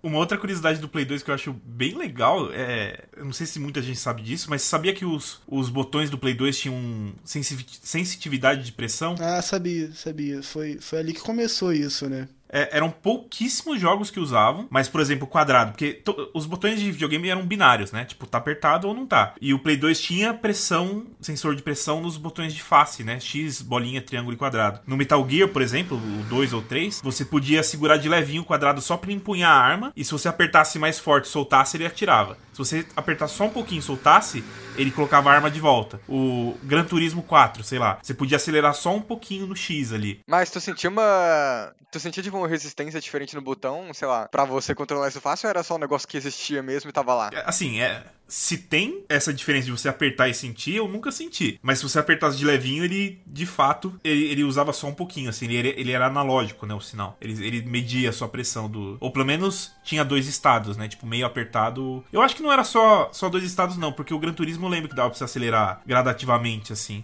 Eu acho que eu lembro, no, eu acho que GTA San Andreas também tinha isso. Aí eu não, não vou lembrar. tinha, tinha, tinha. Uhum. Na bicicleta do CJ, então, por exemplo. Da hora isso aí.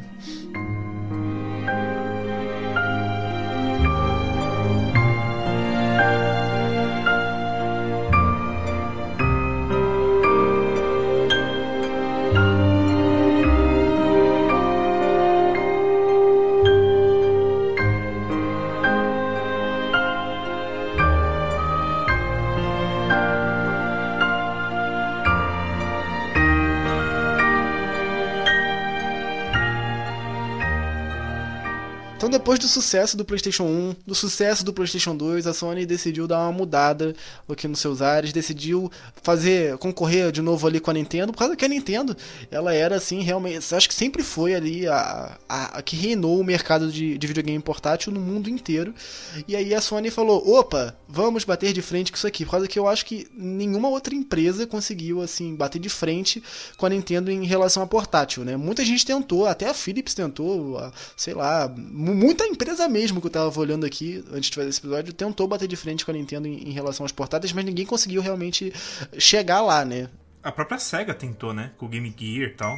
Ninguém conseguiu. A gente tava falando até agora há pouco no Play 2 Play 1 de, de como a Nintendo deu uma caída né, em popularidade, vendeu pouco, mas isso na parte de console de mesa, porque na parte de portátil, o Game Boy e o DS estão logo abaixo do Play 2 ali. O DS quase bateu o Play 2 em venda. Foi o único que chegou perto de bater. Então, na parte de portátil, a Nintendo brilhava ainda. E era meio ousado a Sony lançar um PSP ali, né? Um mercado que tinha um rei já. PSP, eu acho que ele foi o console que eu mais joguei, assim, na minha vida, porque eu não sei se eu já disse aqui, mas eu, eu estudava em tempo integral, então eu ficava praticamente o dia inteiro fora de casa, chegava em casa cansado já, tendo que estudar pra prova, fazer trabalho muitas das vezes, então eu não tinha muito tempo de jogar no meu PlayStation 2 e nem no meu 360 também. Então, a, a, a forma que eu tinha de reverter isso e poder jogar videogame era com meu PSP ali no intervalo das aulas, assim, nas horas de descanso, eu tinha tempo para jogar no meu PSP. Então acabou que eu joguei muita coisa nele, né? Eu joguei o, meu primeiro contato, meu primeiro e único contato, na verdade, com Kingdom Hearts foi no PSP, ali no Birth by Sleep, aquela prequel do, do Final Fantasy VII, o Cruise Score, eu joguei ele também no PSP. É assim contar os God of War, o God of War é, Ghost of Sparta e Chains of Olympus, eu joguei muito, muito mesmo, perdi as contas aqui de, de quantas vezes eu joguei aquilo, eu já falei isso naquele episódio de God of War que saiu aqui na Pixel há um tempinho atrás. E, enfim, tinha o, o GTA Vice City acho que era GTA Vice City Stories também, que, que era um que era um GTA não era não chegava perto do GTA do PS2 e muito menos do, do GTA 4 lá do 360, mas puta, é, era bem legal. Então assim, o, o PSP ele era um console muito poderoso, um portátil muito poderoso. Muita gente acaba até confundindo ele com o PS2, falando que ele é um PS2 portátil. Não é, a gente não confunda, o PSP não é um PS2 portátil. O PSP tem os seus jogos exclusivos que são deles, próprio deles, e o PS2 tem os seus jogos. A biblioteca é, tem pouquíssimos jogos ali que, que são os mesmos, mas não é o mesmo console. São dois consoles diferentes e é interessante até quem não teve um PSP, eu acho que vale a pena você, você dar uma olhadinha aí, a gente vai falando sobre isso mais pra frente. Mas enfim, vocês tiveram um PSP, vocês tiveram contato com esse console? Eu tive um, eu tive PSP na real ainda tenho e de vez em quando ainda uso ele porque é, quem me conhece sabe que eu não sou exatamente a maior fã de usar emulador, não. Então, por exemplo, de jogo de PSP eu prefiro usar o próprio PSP para jogar. E o PSP ele foi um videogame que eu usei sem saber usar, digamos assim. Porque ele tinha conexão online, ele tinha caralho, o negócio tinha até Skype, mano. Só que eu não sabia usar nada disso. Então, o que eu fazia era tipo baixar uns joguinhos por aí. E eu joguei muita pouca coisa nele, só que o que eu joguei eu aproveitei muito para mim. Acho muito importante pensar em como que várias franquias surgiram nele, muitas delas bem desconhecidas na real, mas talvez quem aqui curte mais jogo de ritmo, jogos mais alternativos, vai lembrar de Patapom. Nossa, eu joguei Patapom. Nossa, muito bom, cara. Muito bom e surgiu no PSP. Patapom, Locoroco. Nossa, Locoroco, muito bom. Nossa, sim. Tinha. O Fat Princess também tinha um joguinho pra PSP que eu joguei muito. É, teve Metal Gear Solid Port é, Portable Ops.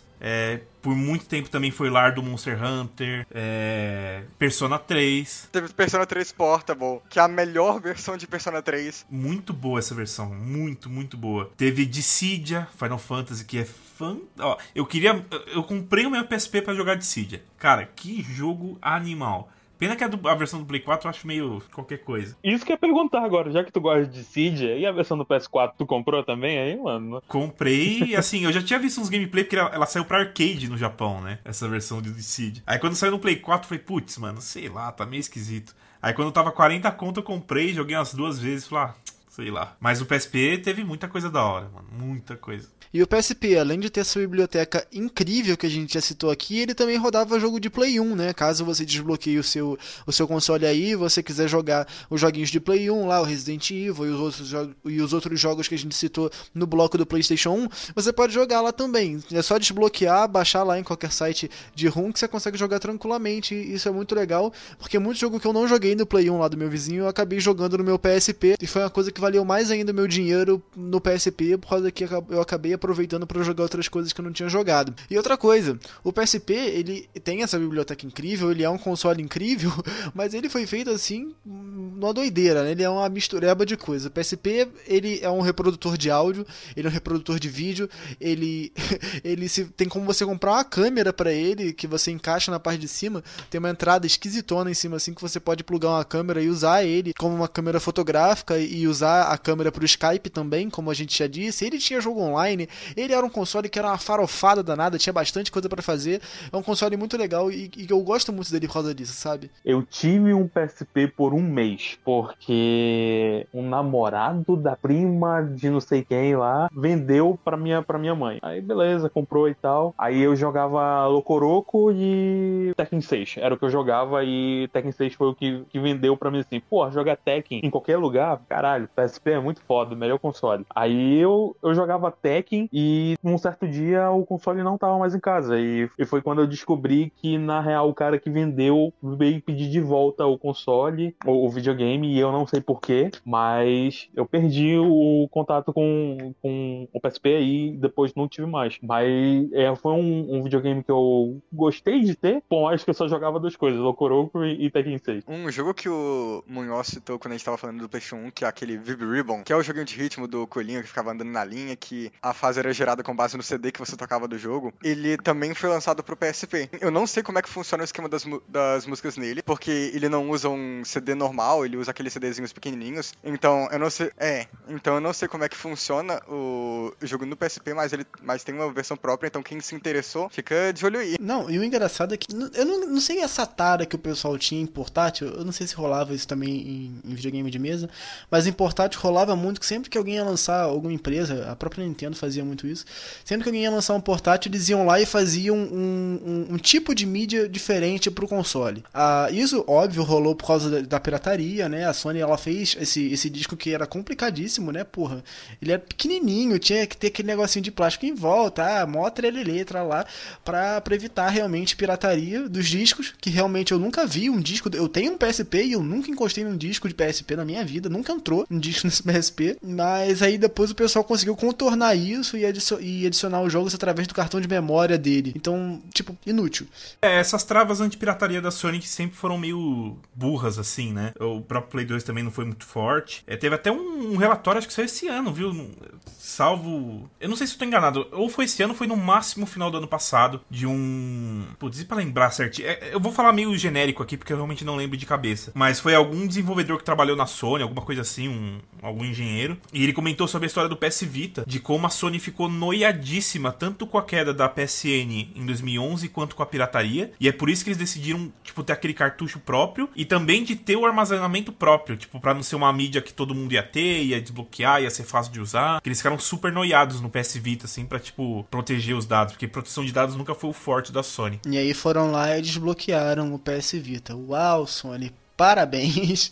Parabéns por não fazer o mínimo. Mas o, o PSP foi muito. Eu, te, eu, guardo muito carinho com o PSP. Muito carinho mesmo. Eu, eu, conheci muita coisa ali. Muita coisa. Foi meu companheiro. Acho que igual você aí, eu, eu só tinha tempo para jogar no metrô. Porque eu já tava na faculdade. Eu, eu ganhei o PSP quando eu tava no ensino médio e tava indo pra faculdade. E eu estudava longe pra caramba. Era tipo uma hora e meia de, de transporte. Então, meu, o PSP brilhava demais no metrô. Brilhava demais. Inclusive, quando eu fui roubado, eu tava jogando o Castlevania Drácula X Chronicles, que eu acho incrível esse jogo. E aí, de bobeira, eu coloquei na mochila e um cara abriu quando eu tava fazendo baldeação pro metrô. O cara abriu. Nem... Engraçado que eu até senti. Eu falei, meu, acho que eu vou colocar na frente, não vou deixar no bolso de trás. Quando eu fui a puxar a mala, já tava aberto. Tipo, alguém ficou de olho e. Putz. É uma pena, porque é um console muito legal. Até hoje eu penso em, em comprar um PSP. Mesmo que o PS Vita já rode jogos de PSP eu penso em pegar um PSP de volta. Ficou meio caro recentemente. Já procuraram pra ver quanto custa um PSP hoje? O PSP tá em uns 500 reais, né? Por aí. Esse era o preço do Vita há um tempo atrás. O Vita, nem,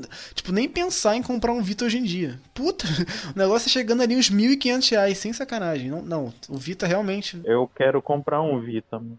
Isso aqui é só para poder jogar Persona 4 Golden e pegar troféuzinho que eu sei. Também, mas tem muita coisa ali que eu joguei no PS Vita que também é muito foda, a gente vai falar mais pra frente. Uh, que eu sinto saudade de jogar assim, que só tá no PS Vita. E também porque ele é a casa das visual novels. Assim. É, isso é verdade. O PS Vita teve muito jogo japonês. O PSP também teve, né? Tem muita. Até hoje tem, tem alguns vídeos que eu vejo de vez em quando, tipo de jogos legais para você conhecer no PSP. E tem uns jogos japoneses que eu nunca ouvi falar, assim. E que parece ser super legal. Eu vejo muita gente perguntando no Twitter se hoje em dia vai vale a pena comprar um PSP, né? Porque, assim, ele é um console mais antigo, os jogos talvez não agradem todo mundo, mas eu, assim, na minha humilde opinião aqui, como usuário de PSP há mais de 10 anos, eu diria que vale a pena, sim, você comprar um PSP hoje em dia. Ele, como a gente falou aqui nesse podcast inteiro, não inteiro, né? Nesse, bloco aqui inteiro, ele tem uma biblioteca muito grande, muito vasta, ele com certeza vai te agradar, em algum, algum, algum jogo dessa biblioteca deve te agradar, cara, porque não é possível. A gente tem RPG, é, jogo de ritmo, tem é, joguinho side-scrolling, você pode emular outros consoles mais antigos, tipo o Game Boy você pode emular, o Super Nintendo você pode emular lá também. Como eu disse, os jogos do PS1 também estão disponíveis lá, então se você comprar um console desbloqueado, você consegue fazer muita coisa nele. Tipo, muita coisa mesmo. Então ele é um console assim que com certeza vai te agradar se você comprar, então eu acho que vale a pena. Tipo, putz, Denoche, tem um monte de, de console novo aí no mercado, um monte de portátil. Você realmente acha que vale a pena comprar um PSP? Acho, porque assim, o Nintendo Switch, ele tá saindo agora o Lite, né? Não o Switch mesmo. O Nintendo Switch Lite ele tá saindo mais ou menos aí por 1.600 reais, por aí. Então, assim, 1.600 reais. O Vita tá 1.500. Isso aí vocês descartam, realmente não vale a pena comprar agora porque tá numa situação complicada. O PSP, Tipo, pra você que sai muito, por mais que agora a gente esteja numa situação de muito home office, é, aula online, a gente não tá, tá saindo tanto, mas quando isso passar, coisa e tal, eu acredito que quem não tem tempo de jogar esteja procurando um, um console portátil, né? Então a gente tem aí o PSP. Ele é um, um console mais barato, um portátil mais barato, e além disso, ele é um console bonito e compacto. Tem a versão PSP Go, que eu não recomendo que vocês comprem essa porcaria, porque é horrível. É, os botões são, são muito apertados, ele abre e fecha assim, então ele é menorzinho. Então a posição dos botões nele são muito ruins, não vale a pena você comprar ele. Realmente é bem ruizinho. Se você for pesquisar hoje em dia, você provavelmente vai achar muito PSP 3000, que é a última versão do PSP normal que saiu. É a que eu tenho até. Ele é aquele black piano bonitão, coisa e tal. Ele tá até descascando o meu aqui, coitado infelizmente. Mas é, ele é o mais bonitinho que tem, eu, eu, gosto bastante dele. Então esse é o que você provavelmente vai encontrar mais aí no mercado. E eu acho assim que é, vai ter gente que vai vir com aquele negócio, ah, mas eu posso emular o PSP no meu Android. Pode. Você pode emular realmente o, seu, o, o PSP no seu Android. Vai ser a, mes a, mesma experiência? Não. A tela do Android normalmente é menor, você tem que dividir ali os controles. Os controles, né? Ficam na tela. Não é a mesma coisa, a experiência é diferente. Normalmente, dependendo do seu celular Android, ele não vai rodar a, o, o jogo do PSP tão bem quanto um PSP ia rodar. E você fica bem limitado ali em alguns jogos, né? Porque tem jogo do PSP que realmente não funciona no Android do jeito que tem que funcionar. Então, assim, eu acho que vale sim a pena você comprar comprar um PSP, mesmo agora em 2021, com consoles portáteis mais novos aí no mercado, porque por mais que ele esteja caro pro momento, ele continua valendo a pena, sabe? Então se você tiver aí com essa dúvida escutando aqui a gente, pode comprar, pode procurar aí sem medo, sabe? Fica tranquilo. Alguém aqui sabe, tipo, em número, como é que ficou o PSP em comparação com o Nintendo DS? Que, tipo, a gente fala como se ele fosse um forte concorrente, só que é só porque são de duas marcas grandes. Eu não sei a informação em número aqui. É 81. 81 milhões. Assim, ele perdeu feio, né? Tipo, se você comparar um com o outro, mas ele não vendeu mal, porque o DS foi um sucesso. O DS ficou a um, a um pouquinho de bater 155 milhões. O Play 2 tem 157, tipo, quase ali, quase. Então, assim, perdeu feio, sim, mas, de novo, para um portátil estreante, né, numa, numa indústria que tava já com o, o rei ali, é, foi impressionante. Foi impressionante. É um baita portátil.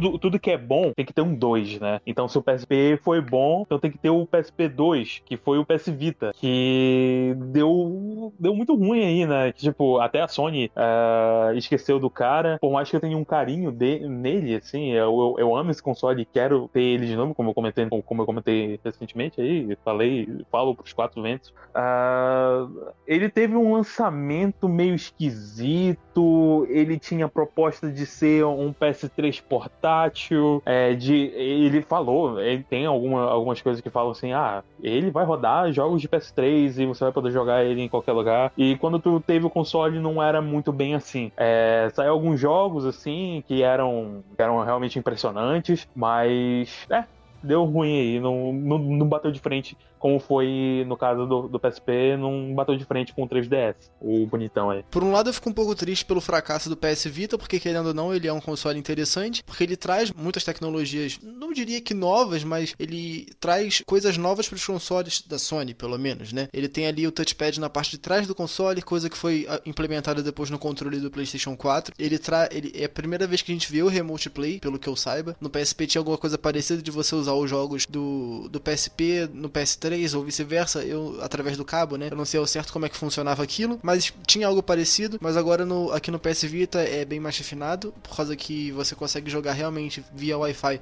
os jogos do PS3 no Vita. Não, não sei se funcionava direito porque eu nunca experimentei isso, eu não tive um Vita, então eu realmente não sei se funcionava. Mas existe pelo menos, né?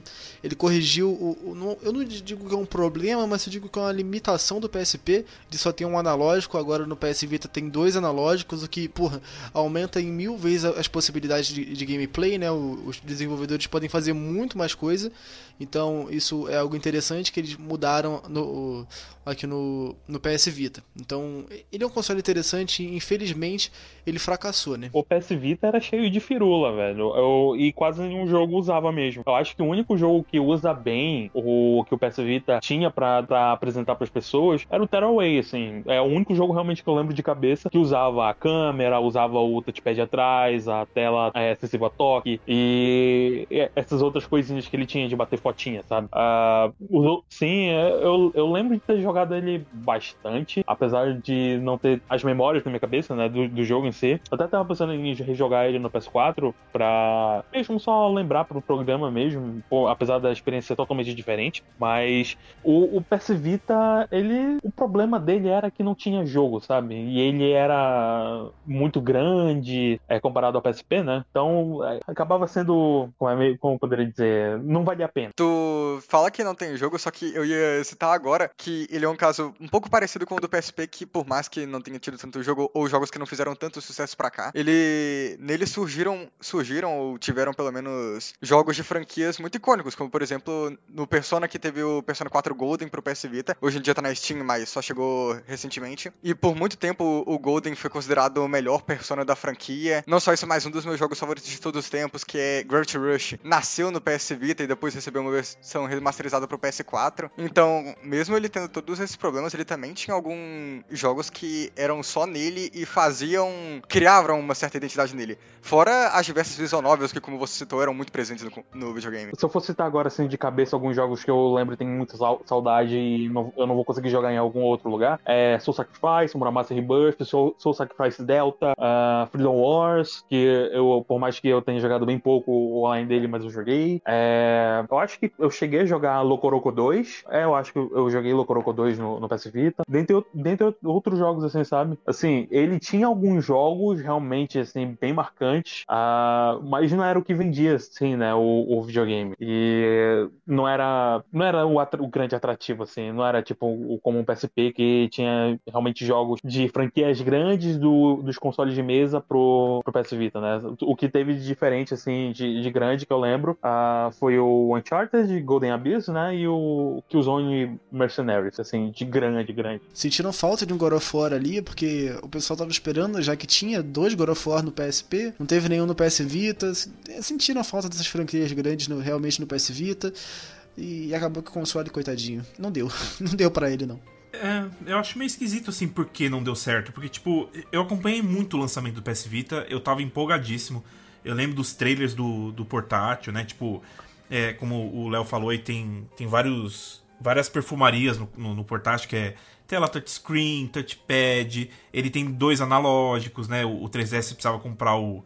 o até esqueci o nome daquele negócio, eu tive isso. Circle Pad Pro, lembrei que você encaixava lá no 3DS para ter o segundo analógico. Então o Vita tinha dois analógicos, é, o touchpad podia servir de R2 L2, então era legal. Ele teve muita coisa legal, muita. O trailer mostrava o Hot Shot Golf, que você podia virar o, PS, o PS Vita e, tipo, não é que você virava tudo, ele era uma câmera virtual, assim, então você deixava, sei lá, você tava com, com o taco de golfe ali, você virava na, na vertical e você via, tipo, um mundo diferente. Ele tinha vários gimmicks, né? Sensor de movimento e tal. E eu falei, nossa, vai estourar esse portátil. Eu achei muito da hora o conceito. O Remote Play achei achei legal. Tinha esse lance do dele ser um PS3 portátil que acabou não sendo real, mas é, vários jogos tinham cross-save, né? Tipo, a primeira vez que a gente viu o cross-save ali. Não sei se o 3DS já tinha, porque não lembro se já tinha o Wii U, porque acho que o Monster Hunter 3 já tinha cross-save e tal. Mas tinha cross-save, você upava seu save na nuvem e pegava no jogo de PS Vita. Acho que o MLB, que é aquele jogo de, de beisebol, teve o PlayStation All-Star. É, teve vários jogos que tinha cross-save. Então, assim, ele parecia muito incrível no papel. E até hoje eu não sei direito apontar por que, que não deu certo. Porque é, não é como se não tivesse espaço para portátil, porque a Nintendo conseguiu ir super bem com o 3DS e hoje com o Switch, por mais que o Switch seja híbrido, né? É, então, assim, tem espaço, as pessoas gostam de portátil ainda. E aí você fala, ah, tá, não teve jogo. Sim, é, não teve jogo, mas por que a Sony não investiu? Porque não tava vendendo bem, mas não vende bem porque não tem jogo? Eu não sei, é um ciclo que eu não sei apontar bem onde deu errado ali. Eu não sei se o 3DS consolidou demais, não teve espaço. Porque eu realmente acho o PS Vita muito legal. O menu dele, a interface dele, acho mó legal. É, já era um, um portátil com acesso à internet de um jeito super bacana.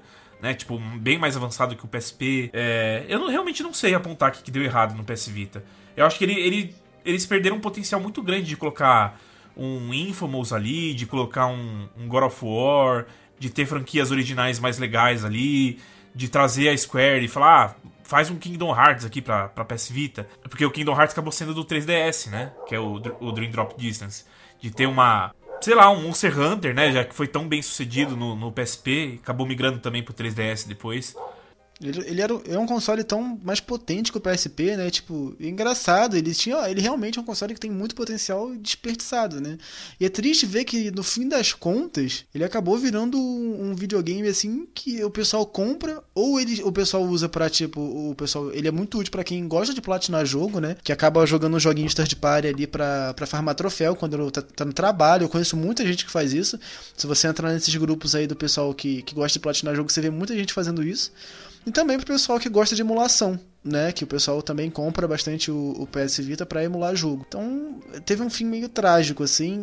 ele tinha muito potencial realmente. É, perguntei para quem usou o portátil, que como eu não usei, eu não tenho certeza. É, os jogos que lançaram que, tipo, fizeram um sucesso no PS Vita, é, isso é inclusive um pouquinho irônico, tipo, um jogo que fez sucesso e um videogame que não fez sucesso. Mas ok. É, eles usavam muito o, as várias features, digamos assim, do videogame, tipo o touchscreen, os controles de movimento, etc. Que o exemplo que eu dei, Gravity Rush, eu sei que, que usa, e eles até tiveram um trabalhão para adaptar ele pro PS4 na hora de fazer o remaster. Só que o Persona 4 Golden, que é outro jogo bem popular no videogame, inclusive é o selling point dele para algumas pessoas, eu não acho que ele usa nada de muito especial. Alguém sabe me dizer um pouco melhor? Não, não, não, não. Ele não usa. O Soul Sacrifice ainda usa algumas coisas, assim, tipo da câmera de movimento, mas é opcional. Mas eu lembro que o que usava mesmo era os, os jogos que a Sony Sony mesmo fazer, assim. É, ao menos eu lembro que o, que o Zone usava os dois analógicos, coisa besta, assim, sabe? Não era nada demais. É, os próprios da Sony não usaram tanto, né? O que o Zone se tinha, acho que um. Deixa eu tentar lembrar, acho que o Melee você dava, apertava na tela, e acho que pra usar a faca você usava a tela também. O Uncharted você, tipo, você tinha que bater nos caras usando o touchscreen, mas acho que nem tinha touchpad. Tipo, os próprios jogos First Party não usaram tanto os recursos. O Terra Ray acho que é o mais. o melhor exemplo. Ele e o Gravity Rush com certeza. E voltando rapidinho sobre o lance do Munhoz não ver um, um lance, um ponto concreto, né, de por que esse console não deu certo. É, desde quando eu tinha um PS Vita até hoje de hoje, eu vejo sempre o mesmo argumento e, e eu concordo com ele que eu acho até meio difícil de ser, meio difícil de engolir, de que o PS, o PS Vita, ele deu errado porque ele tinha aquelas duas versões de ter Wi-Fi e de ter o 3G, né, porque no Japão a moda era o 3G e tudo mais. Só que o PS Vita lançou na mesma época que os jogos mobiles e, o, e os smartphones estavam em alta. Então, meio que por isso que ele não deu certo. Eu acho que é meio errado tu achar que o videogame não deu certo por causa disso, porque o 3DS deu muito certo, né? Uh, então, sei lá, eu só, só queria falar mesmo que eu sempre vejo esse argumento e nunca concordei com ele, que eu acho que só foi a Sony é, meio que metendo foda-se assim e, e, focando os esforços pro PS4 já, sabe? Porque no, no, PS, no PS3, querendo ou não, por mais que eles tenham é, vendido, sei lá, 3 milhões a mais do que o Xbox 360, eles estavam quase falindo, assim. Tipo, tem alguns, relatos, é, é, alguns relatórios assim, dizendo que eles estavam quase falindo por causa do lançamento do PS3. Então, acho que não tinha como eles quererem focar no PS Vita e focar muitos esforços num console que é, a, a, própria a, fãs de PlayStation não estavam querendo e nem eles estavam querendo. Então, meio que deixa morrer quieto aí e, e, e toca a bola pra outra, sabe? Então. É, não, faz, faz sentido, faz sentido. Eu, eu, concordo bastante. Quer dizer, pelo menos a lógica faz sentido, assim. Né? É, é, difícil saber porque acho que a, a, Sony mesmo nunca se pronunciou muito sobre isso, mas acho que é um motivo bem válido. Eu, eu tenho o meu PS Vita até hoje aqui, eu achei ele um console legal. Eu, eu, gosto muito. Eu tenho até umas mídias físicas aqui. Eu tenho o PlayStation All Star, Desgaia 3. Ó, um que eu nem lembrava que existiu esse jogo. Little Big Planet PS Vita. Eu não lembrava que esse jogo existiu. É, e eu tenho o Rayman Legends também. Mas é uma pena, é uma pena. Era um, era um portátil que tinha potencial. Eu, eu quero comprar ele de novo aí para aproveitar as coisas que eu, que eu lembro que eu gostava bastante. Mas vai ser aquilo, né? Vai ser um, quase um peso de papel bem caro. Porque o que eu, o que eu, porque o que eu vou jogar vai ser os jogos que eu, jogo, eu sempre joguei quando era criança, quando eu era adolescente. E Visual Novel, que é o que eu tô curtindo de ver agora, sabe? Que tem muita Visual Novel diferente lá. E, se eu não me engano, a melhor forma de ter troféu e Steins Gate original é lá também. Então, jogar lá, pô, lá mesmo. Platineiro e fã de visual novel, tudo de ruim que podia ter no mundo, cara. Puta que o pariu. e fã do Vita. E fã do Vita, putz, tenso. A consola tecnologicamente superior, mano. é, o PS Vita vendeu 16 milhões. incrivelmente passou o Wii U ainda. Achei que nem o Wii U tinha passado. Claramente um clássico, um clássico cult aí. O PSP foi 80? É, 81. Um fracasso, total. Foi um fracasso, foi um fracasso. Teve, teve época que, que rolava muito meme disso, né? Quando. Sei lá, começo do PS4 mesmo, final do PS3. Tinha aqueles eventos da Sony, E3, coisa assim. E o pessoal falava, mano, e o PS Vita? Tipo, nem os caras lembraram do PS Vita. o PS Vita, coitadinho, foi deixado pra comer o poeira, ficou pra trás. Deixa ele lá, esquece. É tipo a Capcom com Resident Evil 6, sabe? É, Finge isso, que não existiu, deixa pra lá. Que, que é. Infelizmente ele existiu. Infelizmente é o filho acidente, sabe? Que não era para ter e veio. Fazer o quê? Acontece. O PS Vita foi aquele caso de que, tipo, quando a Sony anunciou que ia parar a produção, o pessoal falou, ué, mas já não tinha parado? Tipo, já não faz mó tempo isso? Não. Tadinho, cara. Tadinho do Vita. Injustiçado. Pior que eu adoraria outro acidente desse da Sony aí, mano. Ela se arriscando em console portátil de novo. Pô, seria bom, viu? Tipo, mais levando o negócio a sério, fazendo, fazendo jogo, jogo bom e tudo mais, trazendo muita IP. Seria interessante, na real. Putz, pra bater de frente com o Switch vai ser foda, hein? Vai ser complicado. Bater de frente com o Switch nessa altura do campeonato, em que ele tá vendendo igual água. Tem o Switch, tem o Switch Lite, tá pra vir o Switch Pro aí que o pessoal tá falando, que, que vai sair um upgrade pro Switch aí e tal, que vai ser tipo uma dock. O pessoal não sabe ao certo ainda o que vai ser.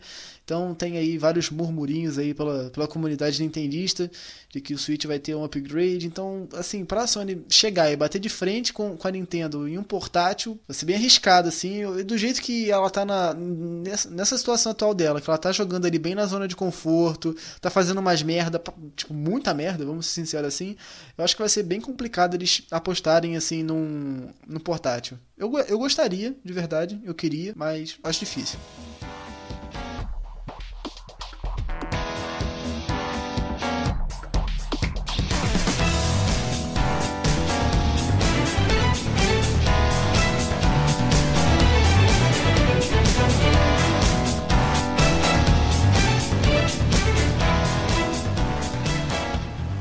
Então, agora que a gente já falou de, de PS Vita, que misericórdia, o caos, falamos do PlayStation 3, que, que é bom, foi, foi um console razoavelmente bom ali, teve os seus altos e baixos, mais baixo do que alto, assim, na minha opinião. Vamos falar de coisa boa. Vamos falar agora do, do meu queridinho, do meu xodó, o PlayStation 4, que não é um console perfeito, longe de ser, mas, meu Deus, se não fosse por ele, eu, eu não sei em que ponto eu estaria agora. Tipo, tanto. Eu provavelmente não estaria gravando esse podcast agora. A Pixel provavelmente não existiria. Eu provavelmente não, não gostaria tanto de videogame igual eu tô gostando agora nesse exato momento. E assim, é um videogame importantíssimo para mim e que eu gosto muito. Eu acho que vocês não têm tanto carinho assim pelo PlayStation 4, mas eu tenho, assim, eu gosto muito dele. Carinho, carinho mesmo, eu te falar que eu não tenho tanto não. Só que eu, ele tem uma importância muito grande na minha vida porque, por mais que o PlayStation 3 foi o que meio que abriu a porta para mim para eu entrar nesse mundo de videogame, eu só entrei de cabeça mesmo no PlayStation 4. E, inclusive, foi através de jogos de PlayStation 4 que eu conheci uma galera que, inclusive, tá presente aqui nesse podcast. O Léo só ganhei uma intimidade mais com ele jogando Overwatch no PS4 e tudo mais, e assim com a maioria dos meus amigos de internet. Mesmo depois de ter um PC brabo, eu fiquei jogando mais no PS4 do que em qualquer outra, outra plataforma. E o PS4, a Sony com ele fez uma fez uma jogada muito arriscada que eu particularmente adoro e muita gente odeia, que é a de fazer um console de realidade virtual.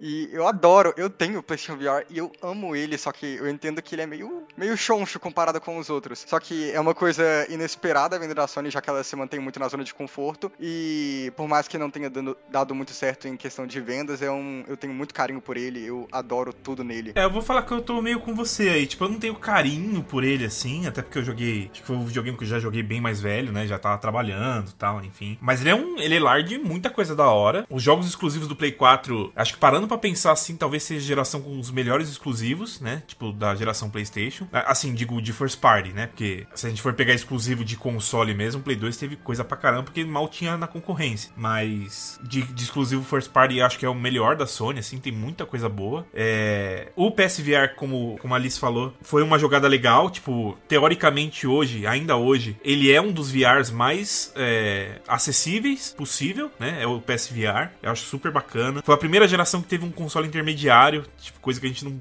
pensava antes, né? Tipo, pô, tem um PlayStation 4,5. Nada a ver, né? Tipo, isso era impensável antes. E gosto dos recursos dele. Eu acho o DualShock. Eu sei que muita gente não gosta do DualShock, mas eu acho legal o, o touchpad. Eu acho legal que tem alto-falante. É a primeira geração que já veio com entrada P2 direto no controle. Que para mim, nossa, isso é muito. Parece óbvio hoje em dia, mas o 360 e o, e o Play 3 não tinham, né? Então é, essa geração do Play 4 trouxe muita coisa bacana, né? Tipo, streaming, né? Acess deixou mais acessível quem, quem quer ser criador de conteúdo.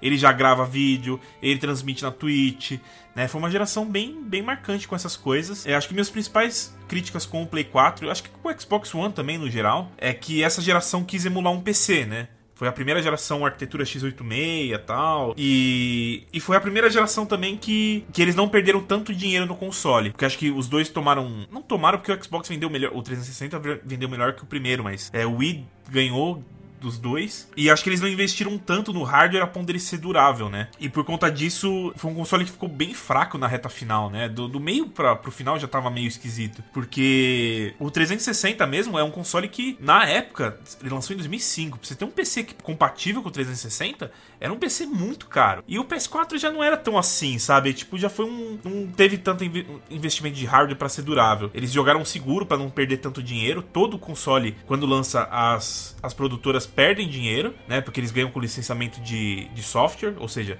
cada jogo que é vendido, tanto em mídia física quanto na PSN, as produtoras, as publishers têm que pagar taxa, né? É assim que eles ganham dinheiro com o console. Mas achei que eles jogaram muito seguro em algumas coisas no Play 4, muito seguro. Tanto que nem o Play 4 Pro conseguiu resolver algumas dessas coisas, assim. Esse chip Jaguar é bem qualquer coisa, né? Não é um, uma CPU poderosa. Então acho que minhas críticas maiores ao Play 4 é isso, porque eu gosto muito de todo o resto, assim. É, PSN já achei que deu uma boa melhorada. Em relação ao Play 3, a Sony conseguiu acertar muito esse lance de exclusivo, teve muito exclusivo até temporário, né? O Crash foi exclusivo temporário de, de um ano, o Final Fantasy VII ainda é exclusivo do, do PlayStation 4 até o momento, até porque não saiu no 5, né? O Play 4 foi, foi da hora. Ainda é, né? Convenhamos que tá, tá vivão ainda, né? Tá vivão. Ele tá é. saindo do jogo. Uhum, tá. Eu acho que tá longe de morrer, cara. Tem muito jogo bom, tem muita gente que não teve a oportunidade de jogar esses jogos ainda. Tem muito jogo saindo pra ele, eu acho que ele tem uma vida longa por aí, sabe? Mas o pessoal que tá ouvindo aí deve estar tá pensando, pô, Denoche, por que você gosta do PlayStation 4, cara? Então, eu gosto muito do PlayStation 4 por causa do conjunto. Como assim o conjunto? O conjunto, o console, seja ele fisicamente, né? A beleza dele. Por mais que ele seja um quadrado preto, eu acho ele muito bonito. é, eu gosto muito do controle do PlayStation 4, por mais que ele tenha algumas paradinhas ali que sejam um pouco inúteis. Eu gosto da ergonomia do, do controle, eu acho ele um controle bonito.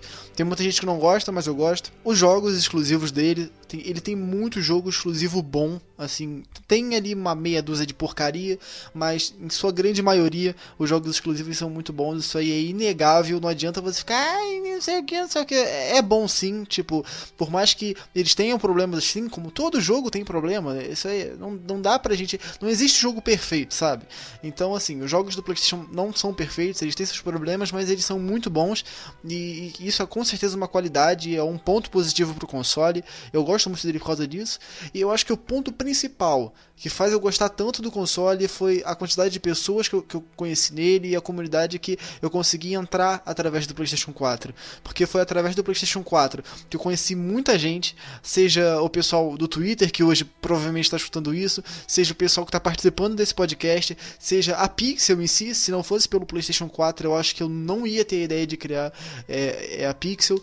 Então, assim, eu conheci muita gente através de jogo online, seja de Fortnite, Warzone e e Minecraft si, muita coisa que eu joguei online no PlayStation 4, eu conheci muita gente através disso, sabe? Então, eu conheci muita gente e que me fez muito bem e que, assim, nos momentos mais difíceis foram essas pessoas que estiveram no meu lado. Então, não tem como eu falar que, ah, eu prefiro o 360, eu prefiro o PS3 ou qualquer outro console. Nada supera o que o impacto que o PlayStation 4 teve na minha vida e por isso que ele é importante para mim, sabe? Então, eu gosto muito desse console, é um console que, assim, vai ficar para sempre marcado na minha vida, no meu coraçãozinho. Eu gosto muito dele de verdade e eu sou muito grato a, a tudo que, que eu vivi por causa dele, assim, sabe? Por mais que seja dentro do meu quarto, na frente de uma televisão por horas.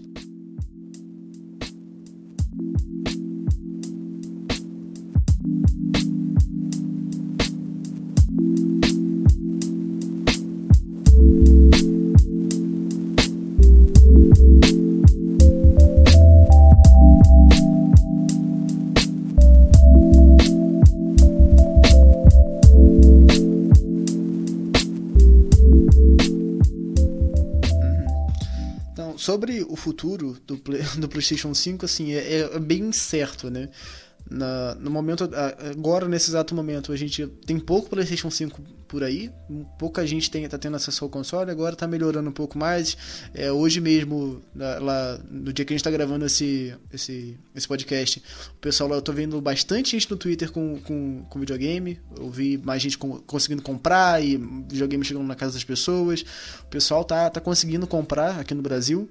Então a situação tá melhorando um pouco, mas eu não sei como vai ser no futuro. O videogame tá muito caro, tá tudo muito caro. A situação da economia aqui no país, pelo, pelo menos, tá, tá bem tensa, então, assim, eu não sei nem, nem, eu nem sei, na verdade, quando eu vou comprar o meu. Assim, realmente, eu, eu, não tenho nem previsão de quando isso acontecer. Eu acredito que o Léo, o Pedrinho também, o pessoal sonistinha da Pixel, não, a gente não, não tem nem previsão de quando a gente vai conseguir ter acesso ao console. Tá realmente tudo muito complicado. Em relação às decisões da empresa mesmo, eu não tô gostando de quase nada. Esses dias eu fiz até um tweet lá criticando é, o, o rolê lá da, do aumento da Plus e que eu achei Tipo, eu entendo que, ok, o dólar tá alto, puta, que merda, que, que horrível. Mas, cara, a, a, Microsoft voltou atrás com isso, que eles iam aumentar o preço do Game Pass, voltaram atrás, não aumentaram, preferiram deixar ali a Gold que ninguém liga, o direito para ela, é um pouco mais caro, mas em compensação o, a, o Game Pass Ultimate lá não aumentou o preço, que vem com a Gold. Então, a, a Sony ela tá caindo em umas contradições assim que eu não tô entendendo direito. Eu não tô gostando dessas decisões que eles estão tomando os jogos a 350 reais, nossa, cara, como assim, sabe? Não tem como sustentar. Então eu, assim, como jogador de PlayStation a minha vida inteira, não pretendo comprar um PlayStation 5. Se eu tiver, assim, tipo, 4 mil pau na minha mão, assim, pá, toma aqui pra tu comprar um PlayStation 5. Eu não compro. Eu prefiro pegar realmente o Series X, porque é, ele é um videogame que tem um custo-benefício muito maior.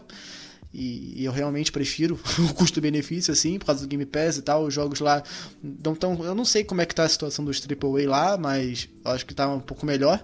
Tem a, a questão também da retrocompatibilidade com os consoles antigos, né, o 360, coisa que não tem no, no PS5 com o PlayStation 3. E eu entendo isso, por causa que a arquitetura do PlayStation 3, como eu já citei aqui, é muito complicada e até isso aconteceu, é, acabou impactando até na retrocompatibilidade do PlayStation 4, que não tem. Mas eu gostaria de conseguir jogar os jogos do PlayStation 3, do PlayStation 2 e até do PlayStation 1 no PlayStation 5. Eu acho que seria algo interessante, seria um motivo a mais para comprar o console. Não existe, mas tem a, ah, mas Denoche tem a retrocompatibilidade com o PlayStation 4. Você falou aí que tem não sei quantos vários jogos na, na sua conta. Eu sei, isso é uma coisa que eu penso, tipo, caraca, esses jogos que eu comprei aqui vão ficar para lá. Não, porque eu não vou me desfazer do meu PlayStation 4. Então, meio que caguei. Então, assim, eu ainda tô bem em dúvida do que realmente fazer. Se eu vou pro PlayStation 5, se eu não vou, mas provavelmente não. Então, eu tô bem. Assim, é, ansioso para ver o futuro assim, se como é que vai ser. Depende muito dos exclusivos também. A gente não sabe o que vai vir por aí até agora em relação ao lançamento, tá? Que a gente tá no, de novo, né, a gente tá ali em meio a uma pandemia que afetou muito o desenvolvimento dos jogos, mas puta, não tem nada de muito novo no Xbox também não. Então, é, eu realmente estou assim, eu não sei em que caminho seguir. Eu não sei como vocês estão aí. A Alice já tomou a decisão dela, né? A riquinha aqui do, aqui do negócio, já foi direto pro PlayStation 5. Como é que vocês estão aí, Leozinho? Você vai ir pro PlayStation 5? Você não vai? Como é que é? Eu já disse que eu vou, né, mano? É, sonista aqui, maluco. Sonista safado, cara. Não troca, não troca os troféuzinhos por nada, né, Léo? Não, as conquistas não te pegam, não dá, né? Não dá, não gosta. Não dá, velho. Mano, a Alice sempre fala, Léo, compra um PC que é muito mais foda, os jogos são baratos e tal. Só que aí eu penso, pô, tem muito jogo no, no PlayStation e no PC não tem troféu, não tem bijuteriazinha, né? Eu fico maluco. A Steam tem, porra. É uma merda, mas tem. Não é bijuteria. E por isso que eu não vou para lá, mas uh, eu, eu vou pro PlayStation 5 muito, como eu disse durante o programa, muito por causa da tradição. Eu já tive é, os outros PlayStation, uh, muito porque eu também quero jogar Returnal e quero jogar Demon Souls, que Returnal é, tem a vibe roguelike que eu tô curtindo agora e tal, e ele é, tem cara de AAA e isso me interessa bastante. Uh, Demon Souls, porque é Souls-like, eu nunca joguei porque no PS3 eu não tive a oportunidade, é, não tinha como conseguir jogar o jogo. E é, basicamente por isso, sabe? De, só porque é o, é o costume. Mas se eu, tiv se eu não tivesse uma cabeça tão. É, uma viseira nos meus olhos, eu ia para outro console, obviamente. Mas eu espero que a Sony tome rumo agora, né? Porque o PlayStation 5, as decisões dela do PlayStation 5 é, lembra muito o que aconteceu com o PlayStation 3, o que dá muito medo, dá, dá muito medo do que pode acontecer com o console, com a marca, uh, e também com, com, no geral, assim, tipo, dá medo mesmo. Mas eu tô muito interessado em ter o console, e, tipo, uma das coisas que me vende é o controle ser totalmente diferente, é, ser, ser uma sensação diferente, né? A Alice sempre me fala do, do Astros Playroom, falou do, do Web Swing no Miles Morales, que é legal, que tu sente a tensão da teia, da teia, né, e tal. Então, querendo ou não, eu vou acabar indo, velho. Cedo ou tarde, os jogos custando 350 ou não, é, acontece. eu, eu vou de qualquer jeito. É, falando um pouquinho da minha experiência já com o console, já que eu já joguei bastante nele, né? Eu comprei no primeiro lote um um problema aqui que a gente tem que. que eu acho bem importante citar é que muitos PlayStation 5 vieram defeituosos, entre aspas. Vieram com o DualSense dando, com o drift, os gatilhos estragaram muito rápido e os gatilhos são, tipo, a estrela do controle, né, digamos assim. Eu acho que é importante citar isso também. Nenhum desses problemas aconteceu comigo. O outro problema do console é o armazenamento dele é extremamente pequeno e a Sony até agora não liberou pra gente poder expandir ele com outros SSDs. Tá meio morgando nisso aí. Mas falando um pouquinho do que eu acho que ele faz bem e muito bem. Bom, além de ser um console com o hardware muito melhor que o do PS4, ele é muito mais rápido, ele torna muitas coisas que no PS4 eram um porre, ele de deixa elas práticas, até mesmo na parte de streaming, de você postar as coisas em redes sociais, você não precisa mais suspender um jogo, por exemplo, para editar um clipe. É, essas coisas aí, o que eu acho que para mim a estrela do console é o DualSense, o controle dele. Eu sempre valorizei muito as melhorias entre as gerações de, que iam além de hardware e, e software, mas também traziam uma coisa que influenciava a nossa experiência diretamente, na nossa imersão. Isso era meio que uma marca registrada, digamos assim, da Nintendo, porque cada console dela traz uma ideia completamente diferente, algumas boas, outras nem tanto. E eu acho que no caso do PlayStation 5, a Sony fez um mix muito bom nisso. Ela trouxe um hardware poderoso, não é o mais poderoso, tem o Series X que é melhor, é... mas ao mesmo tempo trouxe uma inovação na experiência que não é uma inovação que limita os jogos third party. A gente tá vendo muito third party usando as features do DualSense, usando os gatilhos adap adaptativos, o Control, eu diria que é um dos jogos que melhor usa essas funções. E também a gente tá vendo alguns jogos que usam para em fatores além da imersão. Por exemplo, o Returnal, ele coloca o tiro secundário como meio que a metade do gatilho pressionado. E isso é algo que só dá para fazer em um controle que reconhece é, essa pressão e que faz a pressão de volta. Isso eu espero mais mais jogo, os jogos usando melhor essas features no futuro.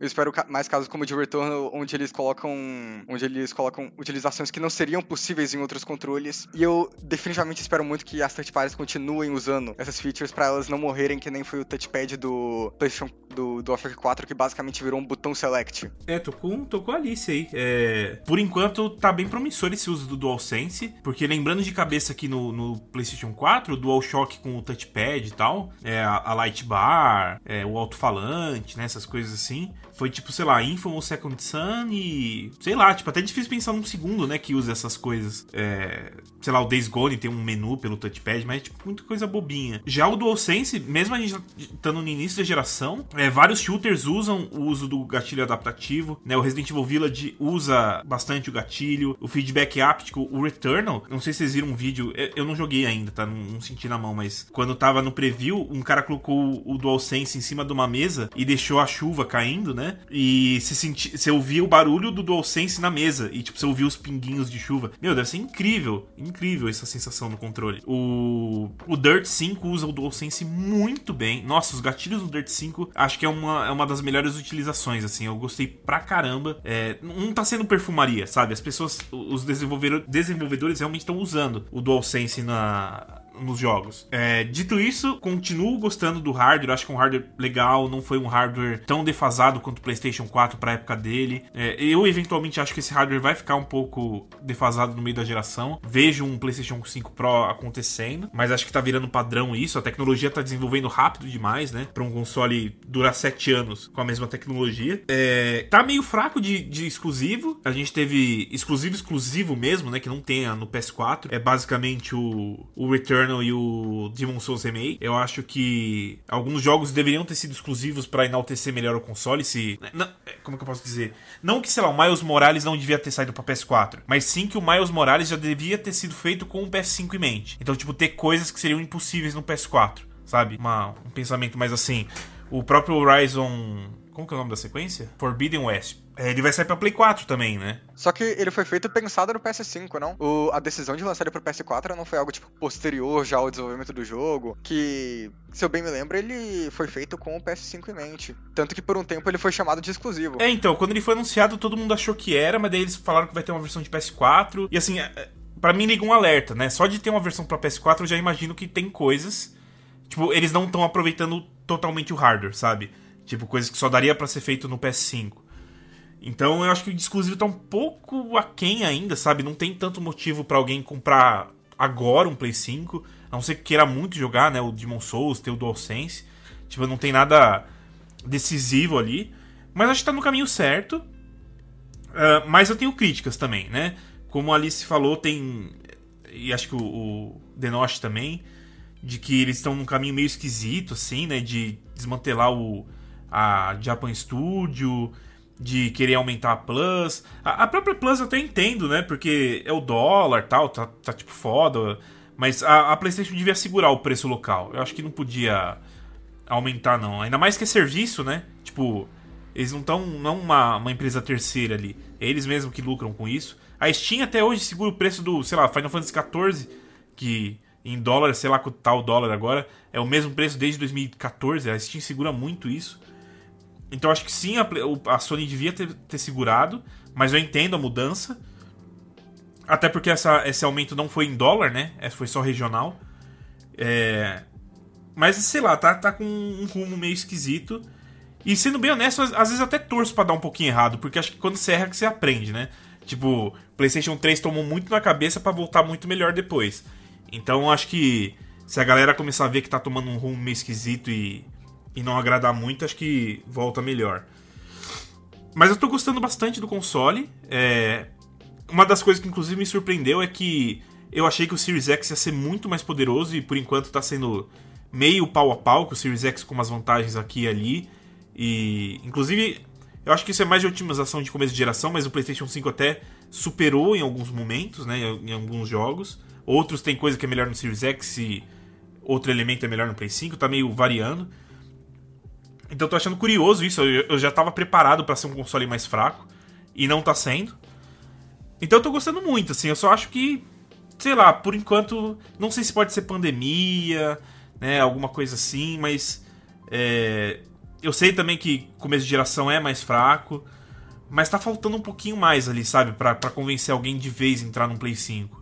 É o que eu mais sinto falta, assim, tipo, alguns lançamentos maiores da Sony. É, uma coisa que eu sempre penso desde que eles desmantelaram a Japan Studios é que a Japan Studios era muito popular por ser bem experimentalista.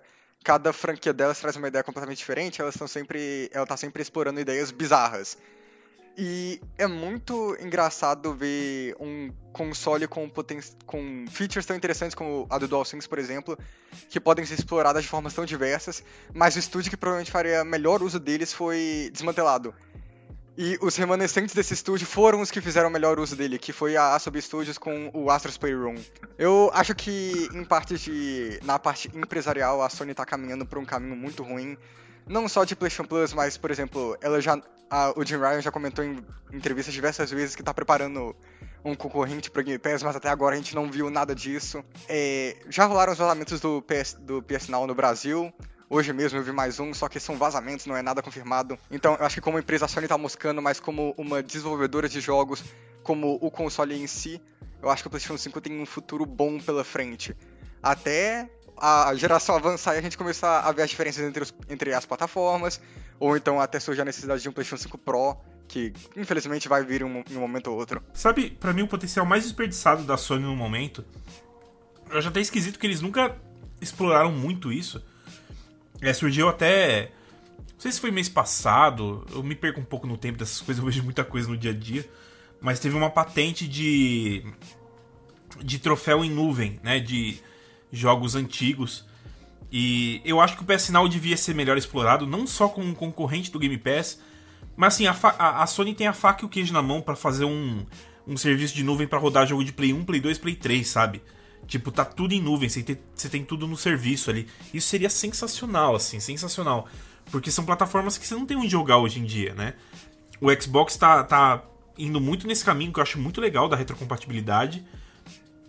É, tudo bem que não são todos os jogos, né? O próprio Xbox original não tem muita coisa ali. Mas, pô, você tem jogos do Xbox original, lá de 2002, ah, não, 2001. Xbox original de 2001. Você tem alguns jogos super antigos que você pode jogar no seu Xbox Series. Outros têm até retrocompatibilidade melhorada, como é o Ninja Gaiden Black. Você pode jogar em 4K Ninja Gaiden Black. Isso é muito da hora. Então a Sony vacila demais tanto no PS Now quanto na, na Retro. É, a Microsoft com o Series X trouxe dois recursos muito legais, que foi primeiro o Quick Resume, que eu acho muito bacana, e o segundo, essa retrocompatibilidade melhorada, que todos os jogos têm auto HDR, tem filtro anisotrópico de 16 vezes, que melhora muito os jogos antigos.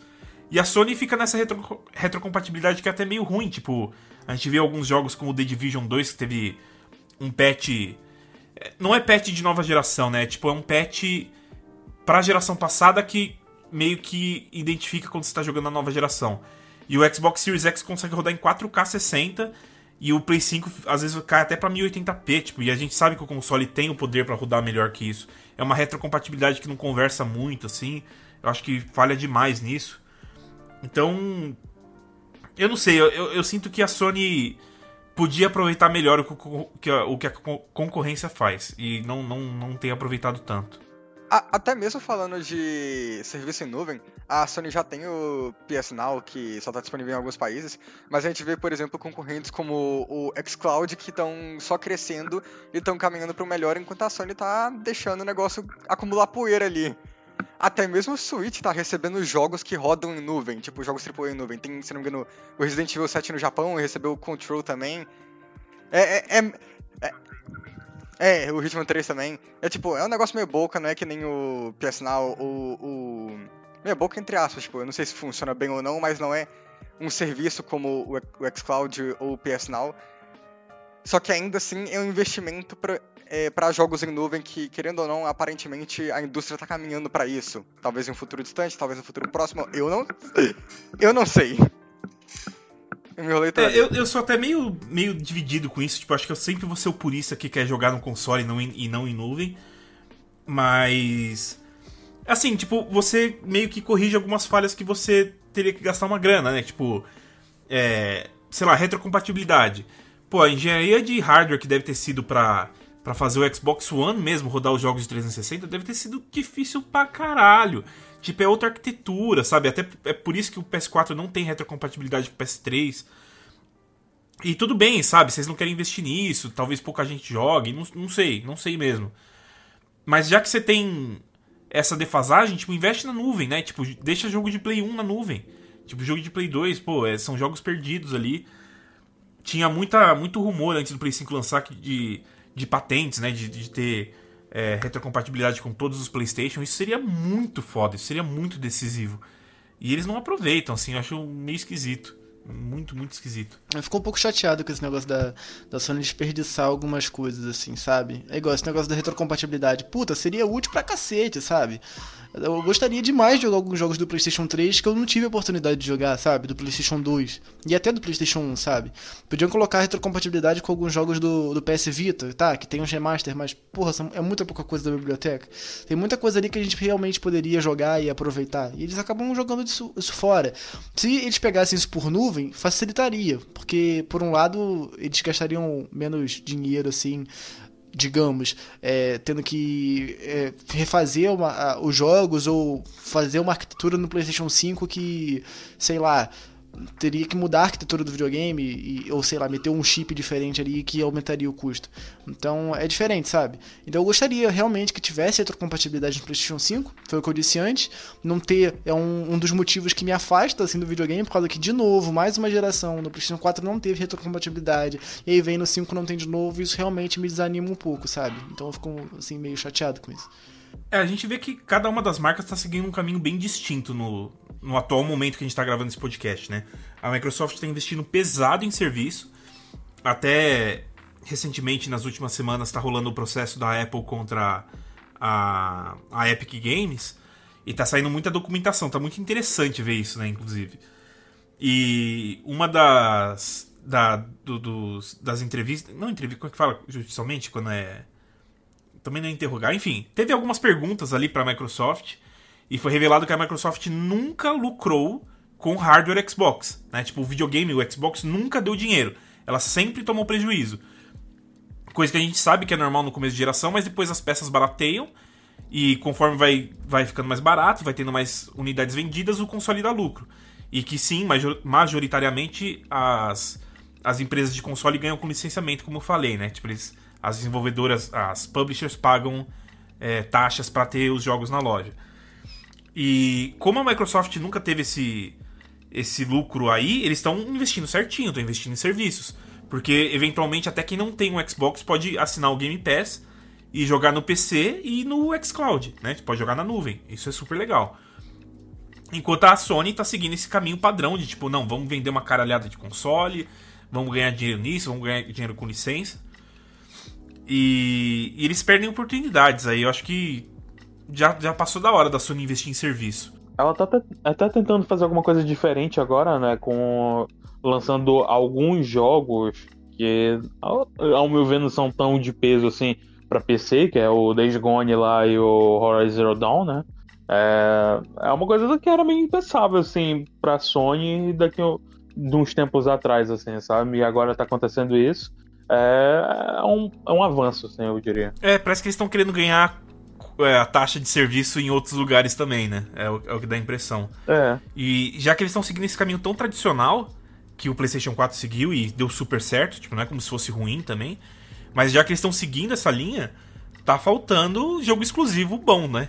Tá faltando aquele jogo exclusivo matador ali que todo mundo quer jogar. Que por enquanto, de novo, é o Demon Souls Remake, que desculpa, mas é um pouco de nicho sim, né? Não é algo que todo mundo. Souls-like é um negócio complicado, né? Não dá para todo Exatamente. mundo. Exatamente. O Returnal é outra coisa, é um roguelike super difícil tal, tipo, não é para todo mundo. E agora vai vir o Ratchet Clank, que eu acho que é uma boa adição. Mas tá faltando, sabe? Tá faltando. Vai ter o Horizon, ok, um jogo que agradou muita gente, ele foi mais abrangente. E o God of War, que todo mundo, né? Acho que God of War é uma franquia muito, muito grande. E a gente não sabe muito o que é o God of War Ragnarok também, né? Não mostraram quase nada, isso. só falaram, olha, existe. E só. A gente não Exato. sabe de mais nada. Então complicado também. Fora isso, tem o Gran Turismo 7, que também foi adiado para 2022. E de cabeça aqui eu tô. Assim, existe rumores do Spider-Man 2, né? Já que a Sony comprou a Insomniac. A, a Sony, o que ela tem de bom é um, uma gama de estúdios muito, muito, muito boa, né? Então, agora com a compra da Insomniac deve vir algumas coisas muito, muito legais por aí. Talvez até Spider-Man 2, que vendeu bem pra caramba, né? Mas são jogos bem pesados, né? Demora para ter esses jogos. E acho que podia ter um planejamento melhor para ter algumas coisas mais de peso já agora no começo da geração. É, eu lembro também que, o, que, se não me engano, foi o, o próprio Jim Ryan que falou recentemente em entrevista que os estúdios da Sony estão tra trabalhando em 25 jogos novos para PlayStation 5 barra PlayStation 4 e metade deles são IPs novas. Isso também me faz pensar que aparentemente a Sony está tentando investir bastante em IP nova. A gente viu o Returnal agora que é um que é, foi um lançamento de peso exclusivo de PS5 ainda, um negócio mais nichado e é um nome completamente novo que a gente não sabia de lugar nenhum. Eu, eu acho que é, eu acho isso bem interessante. Eu tava vendo, tipo, alguns outros jornalistas comentando aí de que o Returnal ele é um jogo é, que foi, foi, tipo, aceito, o pitch dele foi aceito antes da, da administração do Jim Ryan. Então, eu não sei se, conhecendo o Jim Ryan agora, se ele vai investir em jogos que sejam tão diferentes assim, sabe? Eu queria que ele investisse, ao menos é o que eu espero, mas eu acho que vai ser meio, meio que é The Last of Us, meio Uncharted, sabe? É, câmera sobre, sobre o ombro e sentir sentimentos, assim, sabe? Eu acho que vai ser meio por aí. Então, assim, eu, eu não, eu, eu quero, quero acreditar que essas novas IPs sejam jogos novos e diferentes, mas conhecendo a Sony agora e no que ela tá postando de jogos mais cinematográficos assim que sejam mais rentáveis é, para um grande público, uh, eu acho bem difícil que sejam jogos é, diferentes, assim, de gêneros diferentes, segundo eu digo. Assim. É aquele negócio, né? Não dá pra gente chutar aqui se o PlayStation 5 vai ser um fracasso, um sucesso. Não, a gente realmente não, não tem bola de cristal, mas a gente espera que a Sony apanhe um pouco para aprender, mas que no fim das contas tudo dê certo, assim, sabe? É, é isso que eu espero. Mas então, gente, a gente vai ficando por aqui, falamos muito, falamos bastante. Se você aí gosta de outra empresa, se você é nintendista, já tem um episódio da gente falando sobre a Nintendo aqui com a participação do Luiz Estrela, um episódio muito bom, um dos episódios que eu mais gostei de gravar aqui. Tá eu e o Léo Ferreira lá também, a Alice ainda não fazia parte da equipe, mas tá eu e o Léo Ferreira lá falando merda de, de empresa de jogo também. Futuramente, eu não prometo nada, mas a gente pretende gravar um episódio de Xbox também, então galera aí do Xbox, fica sossegada, que a gente vai falar do, de vocês aí também, eu gosto bastante do Xbox também. Então a gente deve bater um papo sobre. A gente não sabe com quem, mas a gente tá vendo aí. Deve ter. Então é isso. Muito obrigado, Vini, por ter aceitado participar disso aqui. É, realmente foi, assim, eu fiquei muito feliz quando você aceitou. É, então, tipo, de verdade mesmo, assim, foi, foi legal bater um papo com você. E sempre que você quiser voltar aqui, se você, as portas vão estar abertas, é sempre bem-vindo. Falou? Cara, muito obrigado pelo convite. Eu que tô honrado de participar com vocês aqui, bate-papo da hora. Muito obrigado pelo convite de novo. Sempre quiser chamar, tamo aí, só, só mandar mensagem. E é isso, valeu pela participação. Foi um papo bem da hora. Gosto muito de conversar de jogo. Quem não gosta, né? É, quem não gosta, né? Os gamers safados. Isso. É, bom, antes de tudo, eu só queria agradecer também o Vini aqui por ter participado aqui com a gente. Eu sou bem nova na equipe, então tudo é muito novo aqui pra mim, digamos assim. E eu já acompanho muito o trabalho do Vini há um tempo, também admiro bastante ele. Então, de saber que eu fui, fui participar desse episódio, já fiquei toda animada. Eu tô com uns, umas certas dificuldades na garganta, então me enrolei bastante aqui em alguns momentos tentando falar. Eu tossi pra caralho, eu não sei se saiu no meu backup ou não, o Danosh vai descobrir isso mais tarde. É, mas resta isso. O programa foi muito, foi muito da hora. Eu gostei bastante de estar aqui. É, foi, muito, foi muito legal de gravar esse episódio aqui, apesar de ter perdido a parte da gravação aí é, porque porque faltou energia aqui, é, a Mapai Users, né? Acontece. Uh, muito obrigado, Vini, por ter vindo aqui com a gente também. Eu adorei conversar contigo, tipo, eu sempre acompanhei teu trabalho uh, lá na Voxel e tudo mais, antes de ser Voxel. É, eu, eu, gosto muito do teu trabalho, foi muito legal ter conversado contigo mais próximo, assim, conversar sobre Playstation e tal.